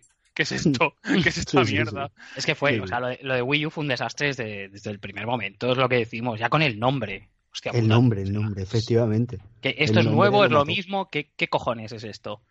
Y era como Mm. muy, muy tremendo O todo. sea, hombre, La Wii U, consola- Wii U, el, dentro de los muchos problemas que tuvo Wii U, que no son pocos, yo creo que uno de los más graves fue el, el problema de la comunicación, que fue terrible. O sea, fue como Nintendo comunicándolo todo muy mal. Y lo que me ha preocupado más es que con Switch he visto un poco de eso. Un poco de, de esos problemas de comunicación típicos de Nintendo de, de decir, joder, estáis presentando una nueva consola, dejarlo claro, porque cuando se anunció, por ejemplo, había el tema del online. Ah, bueno, que esto, joder, hemos tardado mucho en decirlo, no hemos dicho que el online va a ser de pago. Esto Mm, es, mm. esto es la mierda, pero la mierda. O sea, de hecho en la escaleta A mí- está como a mí- la mierda del online. A mí no me parece la mierda, me parece, me efectivamente. parece lo lógico, o sea, yo creo que no, o sea, el online, sé que nos pensamos aquí que no tiene ningún coste, pero tiene un coste de servidores y tal, o sea, yo veo normal que el online sea de pago, lo siento. Pero José, porque- José, más que un coste, tiene unos ingresos que si ves los in- lo que ingresa PlayStation y Microsoft por, por el online, ahí se va un, un, un periquete ahí de dinero, un, un buen montante que eso ha visto Claro, Nintendo. ha claro, sí, yo, sí, sí. yo de eso quiero para mí. claro, Sí, claro, a ver. O sea, eh, a- sí. un- yo estoy diciendo que veo normal que se cobre, no la cantidad. La cantidad ya es otra cosa. O sea, yo creo que el, que el coste sí que es más alto del que, te- del que tendría que ser. Pero veo, cier- veo hasta cierto punto lógico que se haga. Porque sí que en consolas, pues no es como un PC que tiene servidores dedicados que los pone la gente. Es otro rollo. Entonces, lo veo ciertamente un poco lógico. Lo que pasa es que Nintendo, joder, eh, pasar de no cobrar a cobrar teniendo el historial que tienen con la con el tema online Bueno, Eh, claro. joder, Pero a ver, eh, es como yo- para yo- fiarse, ¿sabes? Y luego yo- aparte las cosas que han anunciado como lo de bueno, es que vamos a poner como una especie de plus en el cual te vamos a regalar un juego al mes. Y dices, hostia, vale. Eh, luego ves que el juego al mes es un juego de Nintendo o de Super Nintendo para la consola virtual. Que dices, joder, esto es un poco de coña. Y luego lo hay a lo que es de coña absoluta es que cuando ha pasado el mes, si quieres seguir jugando tienes que comprarlo. Que es decir, os estáis flipando Ford. Es que, Ford. es que esa, esa es Y la luego, que- luego tiene la movida de que el chat de voz tienes que hacerlo por el móvil, que es de decir, ¿a qué clase de demente se le ha ocurrido esto? Es decir, pues no sé. O sea, si tú estás jugando con la consola, ¿para qué cojones? O sea, es que tienes. un- Es que no me imagino la escena. O sea, me estoy intentando imaginar la escena y de verdad que, que me explota la cabeza. Porque veo a la gente jugando eso, con el Es tabletomando drama. este o con los mandos separados, con el móvil en la mesa, con el modo altavoz, o, o intentando cogerlo así con el hombro entre, entre el hombro y la oreja, aguantar. Es que no, no, no, no sé, es, es de locos, es auténticamente Con de el locos. móvil en el bolsillo y un auricular en la oreja y, y escuchando. buah, madre, lo, drama. de- lo del, lo del móvil, lo peor de todo es la puta justificación que dan. Que dicen, no, es que claro, con los otros sistemas tienes que tener unos putos cascos y con esto no, no. Con esto lo que haces es que te pones los auriculares, ojo, de tu móvil, que hombre, es mucho me... ¿Pero qué coño me estás contando, pavo? O sea, si va O la peña con unos beats como la puta cabeza de un enano por la calle, o sea, ¿qué coño me estás contando? Respeto, un, un respeto al colectivo de gente pequeñña. No, no, no, no hablo de, de la gente con, con androplasia, ¿no? Se llama la enfermedad, esto es respeto máximo. Hablo de enanos del Warhammer. Que todo el mundo Ah, vale, vale, vale. que la cabeza equivale al cuerpo. Pensaba que estabas ya barriendo con todo tipo de tolerancia y de respeto. No, no. Aquí respeto máximo siempre a todas las personas, menos a los calvos que lo ocultan. Eso. Eh, Uno en los concreto. auriculares que tú dices, eh, en el mando Pro de, de, de la Nintendo Switch, me sale en X todo el rato, pero bueno, la Nintendo Switch, Sí. el mando Pro cuesta 70 dólares. ¿Vale? Ya vale más caro que el de PS4 y el de Xbox One. ¿Qué, qué no tiene? que tienen en, en PS4 y Xbox One? El La puerto para ya. auriculares jack. Justo para que te digan, no, pon- ponlo en el móvil. Coño, ponlo en el mando, cabrón. Es que, o sea, conociendo a Nintendo, después de la que hicieron, creo que es la Wii, ¿no? La que no podías. La Wii U era la que no tenía chat de voz y te tenías que comprar luego cuando salió el Animal Crossing aquel un engendro que lo la enchufabas a la Wii, la consola. primera Wii. La la primera sí. Wii. Es que me veo a Nintendo sacando algún tipo de mierda muy jodida para poder enchufarla a la consola, no sé qué, o por Bluetooth o tal, y que te casquen 80 euracos para que puedas usarlo sin tener que usar el móvil. En Wii U tampoco hay party. No puedes hablar con gente. Sí, hay que, Porque... hay que hacer las pílulas con Pero el Discord o en el Skype. chat ¿Pero puedes hablar con el- en la Wii U? con Sí, pero no te oye videoconferencia. nadie. Hablas tú solo. No, no, haces ¿No? videoconferencia. Gritas a la tele. Ya, pero qué decir, cuando juegas. Cuando juega, no, creo que no, no lo sé, sinceramente. Porque yo recuerdo haber jugado con Fu al Mario Kart y no hablar con ella ni nada. O sea, no, no me suena de nada. Bueno, el caso, que son Sí. más mierdas. Como ya decía en su momento, ¿os acordáis cuando hablaba yo, como decía Pablo, vamos a autorreferenciarnos, cuando decíamos de la Que mierda. estás deprimido. Y no solo compra mierda, pero en ese, en ese episodio hablaba de toda la gente que tuvo la Wii y tiene un montón de cacharros de plástico extra, accesorios que se le compraron y que ahora va a pasar igual. Es que ya ves solo el plástico que le tienes que poner a los Joy-Cons para que parezcan un mando. ¿sabes? El plastiquito este que pone con correa. Eso ya va aparte. No, viene, viene en la caja, ¿no? Con, lo- con la consola viene. Diría que vienen, ¿no? El... ¿Pero qué te refieres? ¿Al, El plastiquito que le pones para que los LR abulten más y puedas cogerlo en la mano. Diría que sí que venía, ¿no? Sí, sí, En- creo que en viene la creo caja. que viene en la caja. Creo que viene eso, viene el, el perrete para enchufar, que es, es cojonudo, porque cuando enchufas el mando al, al chisme este que parece un puto perro, no puedes cargar la consola. O sea, no puedes cargar el mando. Ah, es verdad, es verdad, es verdad. Vale, vale. Sí, sí, sí, sí, sí, sí, sí. Tienes Ah, razón, es- tienes razón, tienes razón. Sí, sí. No, Ah, el, el Joy-Con Charging. Sí, Charging el- Grips. sí, el, o sea, lo que no lo que creo que no cargan son los, los Joy-Cons. He dicho el mando, pero me refiero a los, a los Joy-Cons. Se ve que tienes como que separarlos de ahí o algo así, porque si no, no cargan. Claro. Es que es, claro. es lo que decía José, o sea, han, han- han hecho una conferencia y hay como muchas cosas ahí en el aire Sí. que todavía no están claras. Porque lo Claro. del online, no, no, el online lo empezamos a hacer, en junio haremos unas pruebas tal, y ya si acaso en octubre empezáis a pagar y a usarlo. Pero ¿qué, Claro, claro, coño, es que ¿qué coño me estás contando? Es que pongamos en antecedentes, ¿vale? Que a fecha de eh, 15 de enero está, eh, este- efectivamente, está señalado que el- los territorios que, que tendrán online serán Estados Unidos, Canadá y México, ¿vale? Órale. Órale, que el online se disfrutará allí. Pues, Bueno, disfrutará. Sí, efectivamente, gratu- gratuito los primeros meses, los seis primeros meses de- del lanzamiento y después ya pues se pagará, ¿vale? A ver, damos por sentado obviamente que en Europa también habrá online, ¿vale? Pero es, es muy, muy sintomático de los problemas de comunicación que ya mencionábamos anteriormente, que a dos meses no llega del lanzamiento de la gran consola, la siguiente gran consola de Nintendo, estas cosas no estén eh, desgranadas para los usuarios, los futuribles usuarios, que es una chorrada, porque ya damos por sentado que obviamente va a haber online en Europa de, de, de la Nintendo Switch, pero que te digan que no, todavía no hemos hecho el anuncio, suena a chiste. O sea, suena a que, joder, pero ¿cómo es posible que esto no vaya a ser así? Bueno, es que el Luego- chiste, el chiste es tan gordo como que anuncian la consola y en Europa no se anuncia el precio. La gente tiene que estar esperando a que Amazon, Game o la, tienda que sea ponga el de esto para saber el precio. Joder. Sí, sí. Sí, o sea, sí. eh, el rollo este que vende Nintendo de "Oh, es que nosotros ponemos el ellos no sé qué, qué historia venden, que es como que el precio es libre y lo ponen en las tiendas, que no sé qué clase de paripé extraño es este, pero a ver, si luego todas las tiendas lo ponen igual, es como está muy claro que vosotros sabéis el precio que tiene, entonces, joder, anunciarlo. O sea, no puede ser que, que- que anuncien la consola a las 5 de la mañana y a las seis y media termine esto, nadie sabe lo que va a costar en Europa, entonces sale en Francia que aparece un sitio que vale 3,49 y es como, joder, va a costar 349, luego en otro lado 3,29, entonces, pero 3,49 o 3,29. Y Nintendo que no anuncia nada porque eso lo pone en las tiendas. Hombre, no sé, chato. Sí, sí.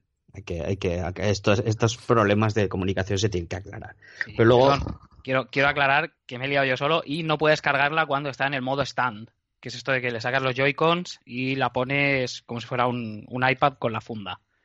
Que luego vendrán los miles de millones de oyentes que tenemos a, a recriminármelo.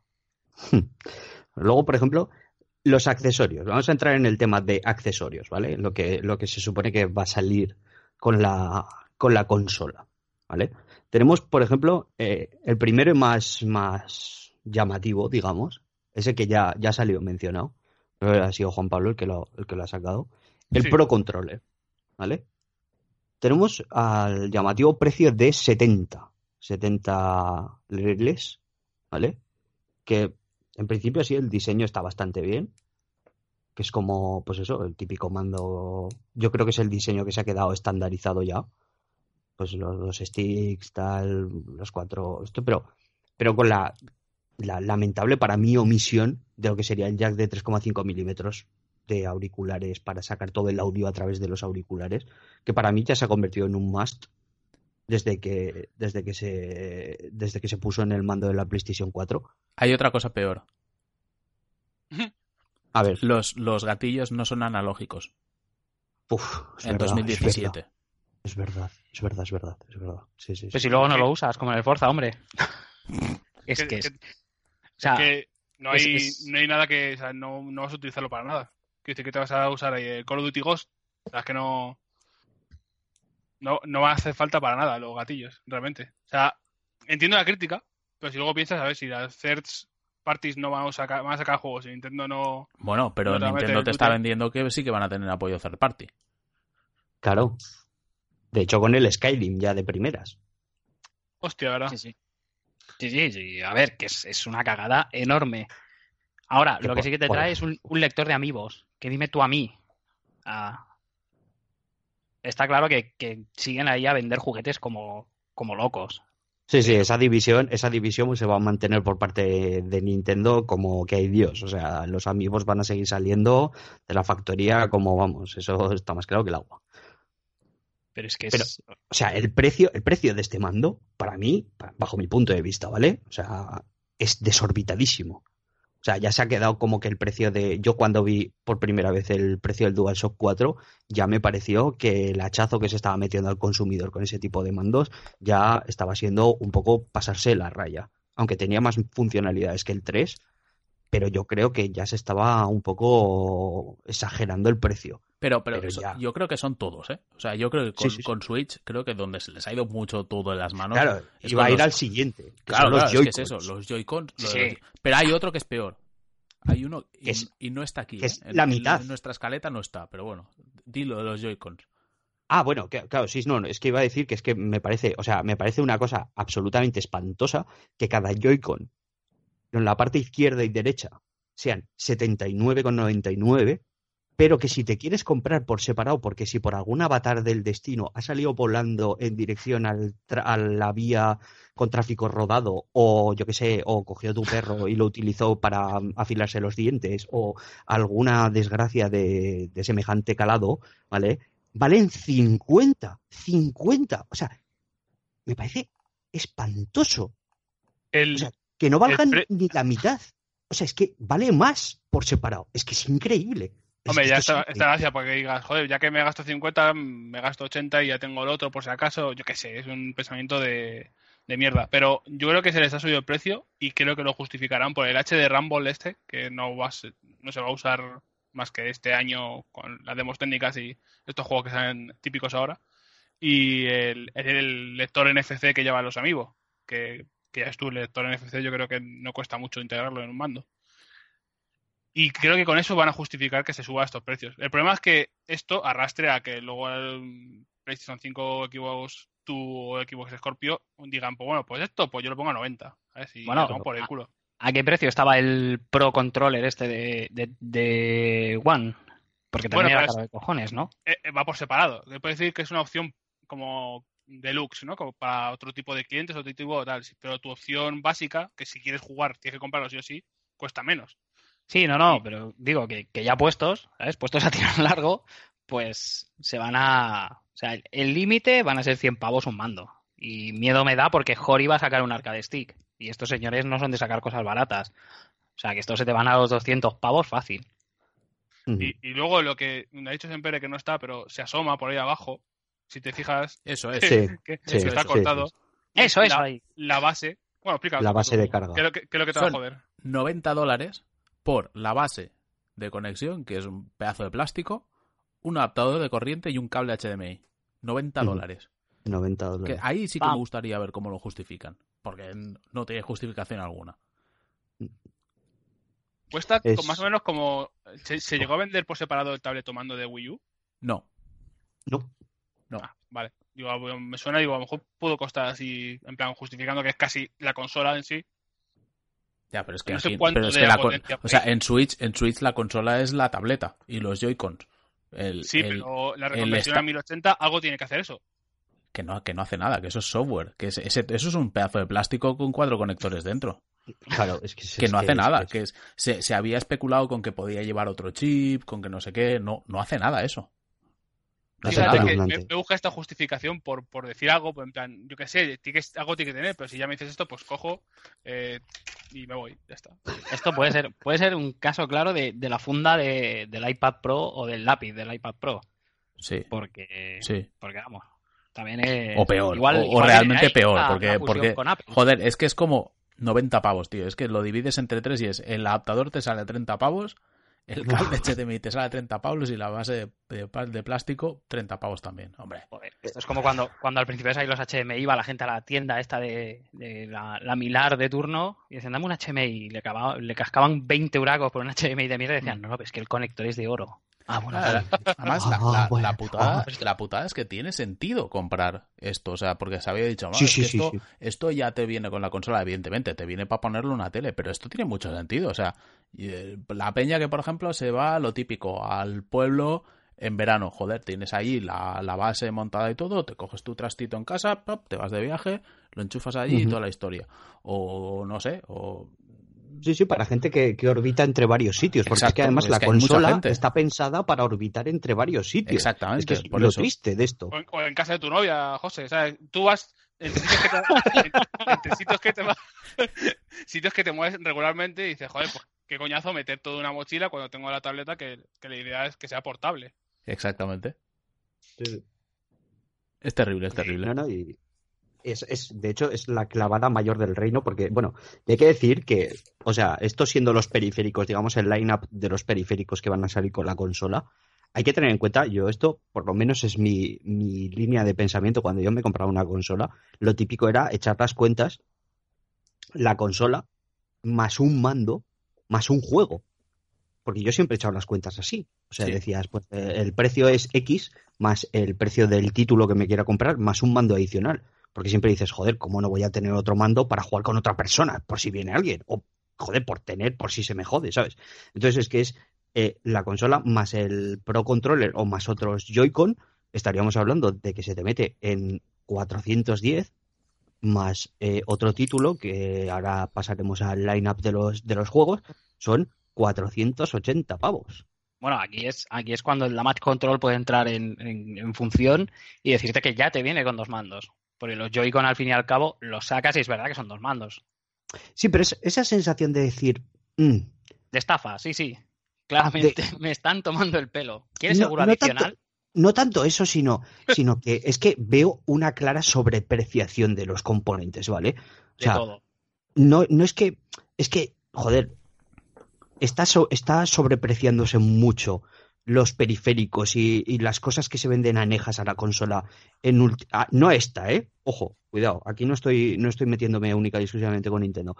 Veo que, que las cosas que se venden aparejadas a las consolas últimamente se están sobrepreciando muchísimo porque es esa venta eh, que va siempre jun- junto al, al producto principal y que los y que la gente de marketing sabe que, que es una venta casi segura, ¿vale? Y que es de ahí de donde se puede sacar un mayor margen. Y esto es lo que estoy viendo yo aquí. O sea, el dock que, que se, que se va a vender junto con la consola para, para tenerlo en otro sitio es el caso más evidente, porque es el, el producto más caro y es el producto que menos gasto conlleva de fabricación. Porque es lo que estábamos hablando. Es que son tres, tres, tres productos que son absolutamente, mm, no sé, los más de andar por casa, de fabricar. Porque que los Joy-Cons entiendo que llevan tecnología más moderna, etcétera, etcétera, pero, pero una, una base de carga, un adaptador de a la red y un, y un HDMI, por favor, si eso es, Pero- eso es tecnología, andar por casa. Pablo, Y ¿qué sin juego te embargo, no comprarías? ¿Eh, ¿Qué? ¿Qué juego te comprarías? Háblanos, háblanos de lo que te puedes comprar ahí. El Zelda. No, me refiero que digo que háblanos de qué te puedes comprar si vas a la tienda con Apple la Switch. ¿Qué hay? ¿Qué hay para ti ahí? De ¿Qué los periféricos. Nintendo? No, de juegos. El Zelda. No, pero estoy diciendo que cuáles son los juegos de lanzamiento. me Ah, vale, Dios. vale. perdón, perdón, perdón. Perdón, perdón, perdón, perdón. El moderador en la Pensaba- sombra. Pensaba, pensaba que una- me estabas diciendo que me pronunciase. Estaba pensando una transición suave, pero ha ocurrido que ya he tenido que tirar por la, la vía de la violencia. Oye, oye, oye, madre mía. Yo tengo Me la lista delante. Si queréis, leo la lista. Sí, por favor, por favor. Me, me ha entrado todo el spook. El, el 3 de marzo, que es cuando sale la consola, salen eh, Legend of Zelda Breath of the Wild, que es el Bien. juego que se compraría a Pablo, si no ha quedado claro. Eh, One to Switch, que es el que hemos comentado de las demos. Super Bomberman R, que... mm, Es el que va a 30 el que FPS. va a 30 el 30 frames. Skylanders Ima- Imaginators, que vaya tela. Y Just Dance 2017. A O sea, vender como locos. O sea, esos son los cinco juegos que tienes para, para comprar el día del lanzamiento. Que yo lo siento, o sea, me parece un catálogo de lanzamiento lamentable. De mierda. Sí, lo sí. siento, me- parece escaso y con por lo menos dos juegos que no tocaría ni con un palo. El Just Dance y el Skylanders. El Legend of Zelda, que se puede jugar en Wii U. El One to Switch, que de verdad son unas demos que no vale la pena comprar. Que tendría que venir de regalo. Y el Super Bomberman R, que va a 30 frames, pero que es un Bomberman. O sea, no sé, me Pero si parece, te me parece si un catálogo está- paupérrimo. Esta información del catálogo no está completa si no te refieres a, a los precios de, de los juegos. Que, Es que que- ha habido un cambio respecto a la, a lo habitual en Nintendo y sus juegos. Es que no los tengo, no tengo aquí en la lista esta, no tengo los precios. Ay, mierda. Eh, creo que estaban en 60, 50, 70. 70. Mm, Creo que al final quedan como en 60 o así, 60, 60 y... Bueno, entre 60 Bueno, y claro, 70. debe ser, debe ser, co- co- tampoco han anunciado los precios de los juegos, que como los ponen en las tiendas, pues tenemos Claro. que ir mirando, debe ser eso, me imagino. en- entre 60 y 70 los, los buenos buenos, de lo para bueno, y, y luego los truños, estos como el One to Switch y tal, se quedan en 40, creo que es. A mí lo, que me, lo, lo que me flipa de esto es que hay cinco juegos, de los cuales hemos dicho que hay dos que ni de coña, te quedan tres. Y la peña dice, no, no, es que el catálogo de lanzamiento me da igual porque como el Zelda es muy largo, a mí ya me vale. Que es decir, Uf. macho, el nivel de autoengaño es tan hardcore para llegar a esos niveles. Sí, sí, Pero, sí, en fin, Es, En fin. es de O sea. Aquí hay que decirlo claro. Si a una persona le interesa el Zelda o el Super Bomberman, no pasa. O sea, es que me parece súper legítimo comprarse la consola para jugar al Zelda, porque otra cosa hay que, hay que recordar de Nintendo, y es que Nintendo, los juegos de sus first parties, no los corta, ni, o sea, no corta el precio ni para Dios. O sea, el Zelda Mm. va a valer lo mismo en el año 2017 y en el 2018 y en el 2019. Eso que la gente se lo puede llevar al banco, ¿eh? Bueno, luego sacan, han sacado, ahora sí que parece que con el rollo este de los Nintendo Select, al cabo de los siete años, te lo bajan Claro. de precio. Sí, cuando... Dice, en vez de costar 60, te va a costar Lo, lo- lo que quiero decir es que 48. me parece, me parece muy legítimo decir que te, que te interesa comprarte la consola por solo un juego. Porque yo he dicho mil veces que me compraría una One solo por jugar a los Forza. Entonces, Sí, me sí, parece sí, totalmente sí. legítimo. Pero eso no justifica el decir, es que el Zelda es muy bueno, o será muy bueno y será muy largo, para decir, no, es que con eso ya me vale. Hombre, no. Eh, yo No. entiendo que hace 30 años, cuando salía la Famicom, salía con tres juegos, o cuando salió no sé qué otra consola, salía con cuatro juegos, vale. Pero ahora estamos en un punto en el cual eh, se sale con más juegos. Eh, tú veías el catálogo de lanzamiento de Wii U y habían 15, 20 juegos, por lo menos. Por lo Mm. menos. No sé. y que ya está. no, y que no. una persona, no, no, una persona con, con una consola con tres títulos que le interesen al año, que se amortiza una consola tranquilamente, que no pasa nada. O sea, que es que no hace falta justificar un catálogo de que tenga, o sea, para justificar la compra de una consola no te tienen que salir 20 títulos de lanzamiento. Si con que te interese algún juego es suficiente.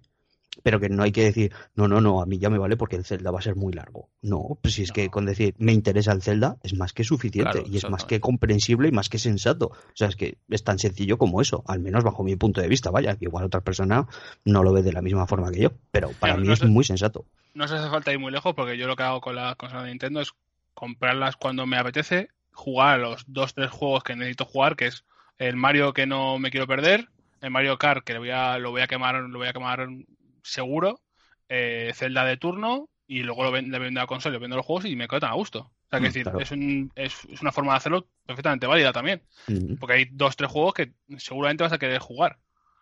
El problema es que ni, ni siquiera son capaces de meter en, la, en el lanzamiento el port de Mario Kart. Es que, sí, es, lo que es iba a decir. Siguiendo con el, con el catálogo, hay, antes de que termine marzo, Hmm. o sea, la consola sale el 3, a lo largo del día de marzo, salen otros tres juegos, que son Sniper Clippers, que este tenía una pinta curiosa, era es un, Sí, como un este hace juego de pinta. puzzles que recorta, puzzles así, un jugador simpático. recorta al otro y es curioso. Este puede estar bastante guay para jugar a dobles. Luego está de- Fast RMX, que es como una versión dopada del Far Racing Neo, que es un juego tipo Wipeout. Está Sí. chulo, el de Wii U estaba bastante guay. Y Has Been Heroes, que no sé qué es. y el, I am, el- I am Setsuna, que I es am un port. Setsuna, I Am Setsuna lo tenía como sin fecha. Según Aquí esto no sale en marzo. No va a acabar en marzo, pero igual, que es un port. O sea, si, si se le va de marzo, yo qué sé, tampoco. El Has Been, Has Been Heroes no es este de que es como 8 bits, pero en papel, que es como si estuviera hecho con las Hamabi de estas. Diría que es este, ¿no? Que es uno de. Hacía, Sí, como un- 2D, fondos 3D, ¿no? Sí, hacía muy buena pinta. Así, al menos en, en el rollo, en el rollo gráfico y tal, era, era bastante curioso. Y hace pinta de, pues eso, rolazo JRPG de los que les, le gustan a, a Lynchis y otros Sospechosos. Sí, sí. habituales, sí, sí, sí. Bueno, Pero- luego tenemos En el 28 de abril, Mario Kart 8 Deluxe, que es una versión ampliada del Mario Kart 8 de, de Wii U. Que yo creo que este va a ser. Yo, si- sinceramente, este me parece el mejor juego que tiene durante primavera.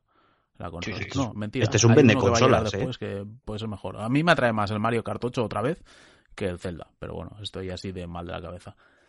Luego, en primavera de 2017 sale ARMS. Este me pareció terrible.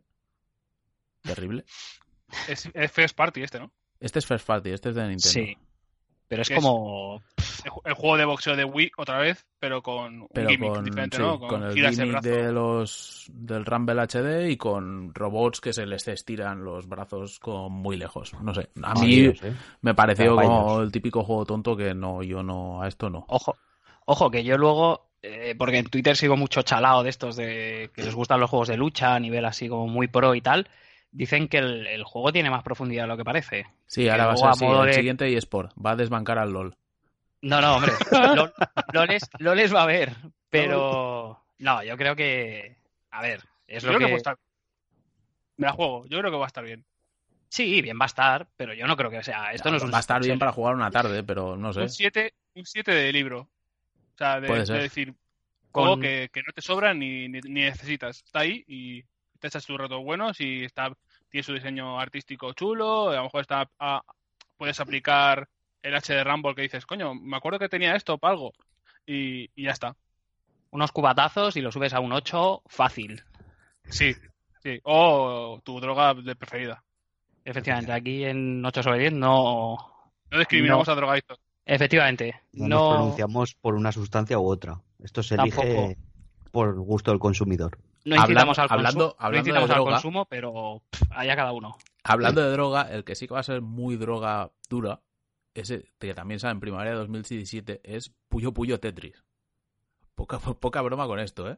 Esto puede ser, Este esto puede puede ser el, el pelotazo máximo, ¿eh? gente, gente muriendo por no jugar, o sea, por no comer, por, por reventarles la vejiga, eh, atascos en el intestino por no ir a cagar. Bueno, mentira, no, no. Aquí No, es donde, donde se ve, ahí es, ahí es la gran baza de la Switch. Jugar al Tetris y no tener que parar para ir a cagar. Joder, esto es fantástico. Es- sí, sí, sí. Puede ser la killer app, totalmente. Sí, sí, sí, sí. Este juego también va a salir en Play 4 y Xbox One, creo. O solo Pero Play tiene- 4. Pero pero había un problema, ¿no? Así. No, pero que, que había como un problema de que no iba a salir digital porque en digital los derechos los tenía Ubisoft de Tetris y solo va, va- solo va a estar en físico o algo así. Lo leí así por encima, pero no me acuerdo. O Bueno, sea, este, que este no es exclusivo de, Wii, de iba a decir de Wii U, no es no es exclusivo de Switch. eh, te, te puedo confirmar en unos segundos mientras que habláis y lo busco. Vale. Este ya había salido. No, no, Eh, este no había salido. Sí, sí, existe Puyo Puyo Tetris. ¿Ah, sí? Sí, sí, sí. 2014. PlayStation 4, Nintendo 3DS, Xbox One, PlayStation Vita, PlayStation 3, Wii U. ¿Y, esto ha llegado a Europa? Pues ahí ya me pillas, eh, fuera de juego.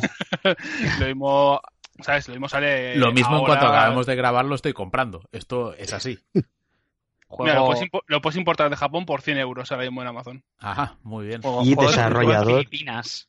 Desarrollador, y esto le gustará a Roberto, el Sonic Team. Toma ya. Menuda panda hijos de puta. Ahí está. Gracias. Bueno, Detrás y de las también- cosas y buenas también está para, Sega siempre. También para primavera de 2017, Rime y Disgaea 5. Del primero diremos que es un título español. Y, a- Sí. y hasta aquí puedo leer. Y ya está. Y ya- Y ya hasta está. ahí es la noticia. Es, digamos que es el Zelda a precio reducido. No, digamos que es el, el Witness de las El- Guardian. El Witness. Witness de las Guardian. De Hacendado. Yo, mm, yo es un juego que tengo ganas de jugar. Pero no sé qué va a ser. No sé qué va a ser de él. Espero que no, no tenga una caída así o, o se pegue en una opción porque yo qué sé. Falta, hacen falta jugadores, aunque sean copias de. O sea, se ve la inspiración clara. Llámalo Eso lo inspiración, llámalo copia. Pero todo el mundo copia de todo el mundo. Esto es, esto es así. Pero que haya más copias de estas cosas. Si se copia de Windows, que se copie 100 veces se de falta, vaya, que, que necesito yo de Windows todos los años. Yo, Mm. yo la coña es que quiero que salga bien porque no creo que le vaya a ver, no creo que a la industria española le vaya a venir bien si Rime sale mal, pero no las tengo todas conmigo. ¿no? Yo Ahí, creo que- Es optimismo, optimismo cauto. Yo creo que este es uno Optimismo de esos- moderado. O sea, si hubiera sido Mm. un juego de la hostia, Sony no lo había dejado marchar con la relativa facilidad que lo dejó marchar. Sí. sí. Este es uno de esos que decíamos que tiene que salir serie, serie oro, ¿no? Como, como la época de Herbe. Esto, Los oyentes más jóvenes les hablan de qué hablo, pero estos son Como unas las- cintas que se vendían en los frutos secos, gasolineras y kioscos a precio reducido. Como la- las pegatinas estas que iban en los vinilos y en los discos que salía un círculo amarillo con un signo de exclamación ahí que te lo plantaban en mitad del, Sí. del álbum. así. la portada, pero bien. Yo tenía una de Phil Collins ahí, pum, en medio que hacías, la madre que parió que me ha jodido la mitad de la portada. Pues, pues eso. Pero sí, yo creo 5 grindeo a tope con la cope. el, el Rime este si sale a 30 pavos o por ahí, igual, igual vende más. Pero es- si os fijáis, o sea, si en, si en vez de sacarla ahora, o sea, si en vez de sacarla en marzo, se esperan y sacan la consola en abril, joder, es que el catálogo es acojonante. Sí. ¿Sabes? Con un Zelda, un Mario, un Tetris, el Sniper Clips, el Fast RMX este. Joder, sale ves. un catálogo Kart, fino, fino, ¿eh? Splatoon. Bueno, Splatoon Splatoon es- verano. Splatoon es es verano. verano. Que eso sí que va a vender. Bueno, pues sí, El Splatoon en Japón va a vender lo que no nos podemos imaginar. Pero es curioso que lo llamen Mm. Platoon 2 cuando es un poco Mario Kart Deluxe, ¿no? Es un, es un poco el mismo, pero con añadidos. Pasa que ha metido el 2 por, por sacar el 2, pero realmente Bueno, es lo mismo. Sí, lo mismo, pero en como- 1080. Sí, pero es como los FIFA o. ¿Sabes? Es un poco los, los Street Fighter. Street Fighter 2 arcade, no sé qué. Ahora el, el 18. eh, y es lo mismo que le has metido cuatro cosas. Sí, claro. Igual Pero- también, igual ahora que estoy viendo así con un poco de perspectiva los lanzamientos, quizá esta forma de gotear eh, lanzamientos importantes a lo largo del año puede que sea una estrategia de Nintendo para alargar eh, el año así, o sea, espaciarlos para dar tiempo a sus first parties para seguir desarrollando juegos y que las third parties se animen un poco viendo los resultados de la consola porque ellos tienen confianza y que para el año 2018 tengan un line-up más desarrollado y con más potencia. Sin duda. Porque Esto- quizá, Sin duda. Aparte que quizá esto... lanzarlo todo en el, en- con la fecha de lanzamiento hubiera sido como ajustarlo todo a eso y dejar un panorama como muy sombrío y muy árido durante el resto del año. Hmm. Así Eso es como tienes algo en verano, tienes algo en primavera, tienes algo para el fin de año, etcétera. Y es más, no sé, De es hecho, otra cosa. ese no fue. Ahora hablo de memoria, igual me equivoco, pero no fue el problema que tuvo 3DS, que salió como con bastante juego de lanzamiento y luego hubo como una, un periodo de sequía de a lo mejor 3, 4 meses que todo el mundo se quejó mucho. Sí, diría que sí. Que sí fue. No sé, no lo recuerdo. Ahí En me lo- juego. Lo que sí que se estaba hablando en GAF, alguno de los de la gente que soltó cosas, o sea, cosas como muy locas, ¿sabes? Como lo del Bomberman, que la peña decía, sí, sí, hombre, anda, acuéstate. O sea, que son gente que, que tenía información de verdad. Es que no se ha anunciado todo lo que hay porque se han guardado cosas para el E3 y que no se ha anunciado todo lo que hay de Nintendo para no, porque por lo visto hubo mucha queja de, de las desarrolladoras con Wii U, porque había mucho first party anunciado y tal, y, y se ve que los first party les roban ventas. Yo no sé hasta qué punto esto es verdad. Se habla de, de un port de Rockstar que tiene que salir en verano. El table habla- Buah, pues- los, pues- los first party no te roban venta. Lo que hacen los first party es que la gente compre más consolas. Entonces, comprar más consolas, te pueden comprar más gente tu juego. sí, sí. Yo, Yo creo que claro, no va a encontrar nunca eso, vaya. Yo esto no, no lo entiendo muy bien. Pero sí que dicen que igual es eso, que han estado guardando cosas, porque claro, si lo muestras todo ahora en el E3, que es en tres meses, pues no tienes una mierda. Va, a mí no me cuadra. A mí como teoría no me cuadra. Y Yo, yo, creo que- que yo, es que con- yo es- espero que se hayan guardado algo, porque si no el E3 es un poco desolador. es O sea, un poco como el E3 de Nintendo del año pasado, que el E3 de Nintendo del año pasado era Zelda y ya está. Y Zelda era- de Wii U. el Zelda Y Wii U. Pokémon. Y era... No, Pokémon no sé ni si ni estabas para jugar, ¿eh? Que yo Eh, recuerde lo único que había era de Zelda. Se presentó y se habló un poco ahí el Treehouse y cosas así, pero sí, creo- Pero, que pero estar allí, lo, lo único que podías jugar era Zelda. Era, era muy Sí. desolador. Ah, vale, vale, vale. O sea, tú dices como stand físico, ¿no? Sí. Ah, vale, vale, vale. Sí, yo recuerdo en el Terry House que estaban allí hablando de Pokémon y tal, por eso lo, por eso lo había Que mencionado. pusieron siete veces el mismo combate, que aquello era Sí, para sí, sí. tirarte por la ventana. Sí, sí, sí. Perdón. Pero perdón. es eso, yo no lo. No sé. No lo acabo de ver. Yo bueno, terminad, que- terminad un poco así la alineación del año, que si no, al final se nos va esto de hora y la gente se aburre. pues, Pues la moderación es la sombra. rápido, rápido y lo comentamos. Como hemos dicho, en verano de 2017 es Splatoon 2, en otoño Skyrim, en A ese, a ese Navidades quería llegar yo. Super Mario Odyssey y sin fecha anunciados, pero que en teoría salen en 2017, eh, Minecraft, FIFA, Dragon Ball Xenoverse 2, NBA 2K18, Steep, Sonic Mania para Roberto y Ultra Street Fighter 2. Y Que Xenoblade Que el con- Ultra Street Xenoblade- Fighter 2 no tenga fecha, Sí, es un poco de broma. Y Xenoblade Sí, sí. Chronicles Por 2 que 360. no creo que salga en 2017. Yo me huelo que este se va a 2018 casi seguro. O sea, yo para mí la ignominia máxima es el Skyrim. O sea, vamos a ver, vamos a ver, vamos a recapitular eventos, ¿vale? Se hace la presentación de la Switch. Sale imágenes de un paisano yéndose de viaje en avión y enchufándose el Skyrim mientras está volando.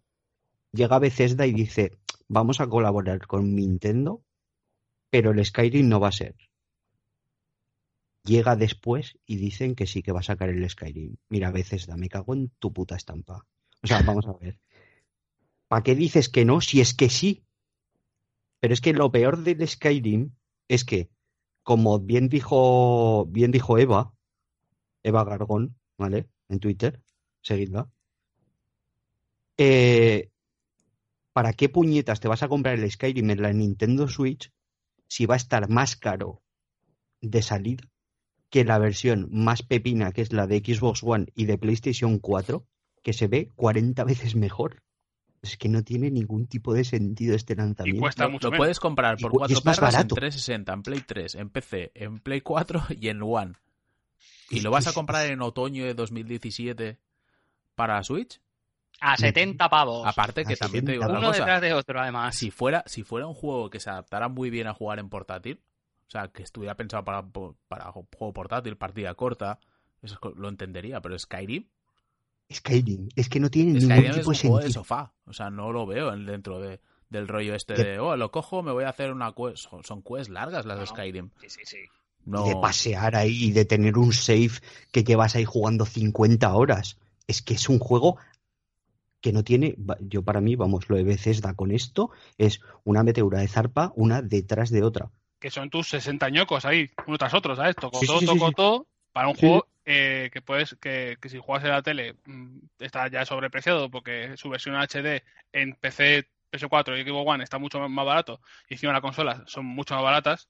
Y se Aparte mejor. de eso, si te lo juegas en portátil, yo no jugaría jamás en mi vida un Elder Scrolls en 6 pulgadas porque es que no te, no, no te da. O sea, es- No da. pierdes todo, todo el concepto de grandioso que tienen los juegos de, de Bethesda se pierde en 6 pulgadas, no tiene sentido. Pero Sí, esto, es, no, y- esto es lo que dijo alguien, ¿no? Lo sacan a 70 pavos en otoño, no venden ni uno y dicen, bueno, es que nuestros juegos no funcionan en Switch. Lo hemos intentado, ahora. Hasta luego, Lucas. Que va a ser un poco, sí, sí. yo creo que es la misma jugada de FIFA, ¿eh? Sí, sí. Electronic Arts ha anunciado únicamente FIFA, un FIFA que se ha dicho eh, que funcionará, que se basa en las versiones de 360 y Play 3, porque usará el motor Ignite, no usará el Frostbite, Ujú. Que salió Peter Moore en teoría para desmentirlo y dijo que era una custom build, que es como, si lo quieres desmentir, di que usará el Frostbite, pero si dices esto es básicamente como que estás dando la razón, o sea que será un FIFA PT Cander y si no funciona, o sea, están haciendo la de Wii U básicamente, de sacar Sí. el FIFA 13 creo que era, si vende bien guay, si no vende nos olvidamos de otra cosa. Pero mira, yo creo que el FIFA igual sí que algo más vende, porque No, sí que es un el- juego que para, para ver, el portátil...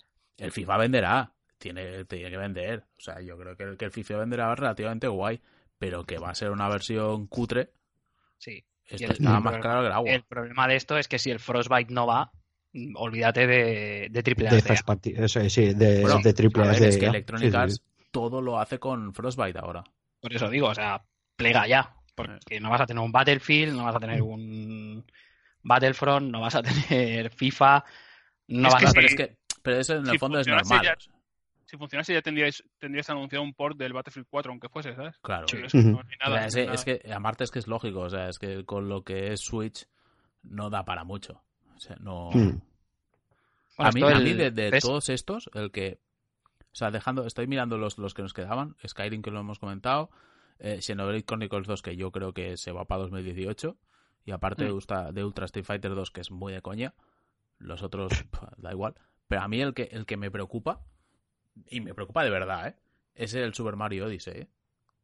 O sea, Mm. a mí me preocupa, lo digo muy en serio, porque es a mí es el juego de, de todos los que hay en esta imagen que tenemos, es el que me vendería una Switch y es el que mm, no sé, no me acaba de cuadrar la cosa, porque los niveles que que son así como más fantásticos, digamos, joder, mm, está bien, es como un Super Mario 3D World bien, pero el rollo de la ciudad es una cosa que me parece tan terrible, es como Alfredo. Landa Paleto en la gran ciudad. No sé, es yo- Sonic Adventure, es como... Y además no, lo, lo hablaba el otro día con un amigo, que no le sienta bien. O sea, un juego de Nintendo con, con ese rollo fantástico, o sea, fantástico en el sentido de, de- de fantasía, eh, no necesita una gran potencia gráfica porque lo, los, lo, lo- lo compensa con el diseño visual, con la imaginación, etcétera. Entonces no te pega el cante. Entonces tú veías, por ejemplo, en generación, generación pasada, veías el Super Mario 3D World o veías el Kirby de, de- el, el Yoshi, perdona, de, de Wii U y flipabas porque visualmente eran alucinantes porque el estilo se adaptaba y entonces no necesitaba una gran técnica. Pero el, el Mario este, en el momento que lo llevas a la ciudad, es como la ciudad se veía cutre. Sí. La, la Sí, sí, ciudad se veía sí. como de, de juego de Play 2. Ujú. Era, Se veía como el Hulk de Play 2. Sí, era como que, que seguramente luego será la polla, ¿eh? O sea, eh, porque es un Mario y es evidente que luego será muy chulo y tal. Pero que no sé, que me chocaba. Esa- esas partes de ciudad eran algo que yo creo que Nintendo no debería haber ido en ese camino porque no le sienta bien al juego. Y cuando No, veías las capturas era como... "Uf, No, no, no, no, no, por aquí no, por aquí no. Luego ya se iba, pues a escenarios que eran como, no sé, helados y tal, y eso, era otro rollo, era, era más Mario, y entonces adaptaba mejor y estaba más guay. Pero la- las partes que se veían de ciudad era una cosa que de verdad que me daban hasta un poco de grima.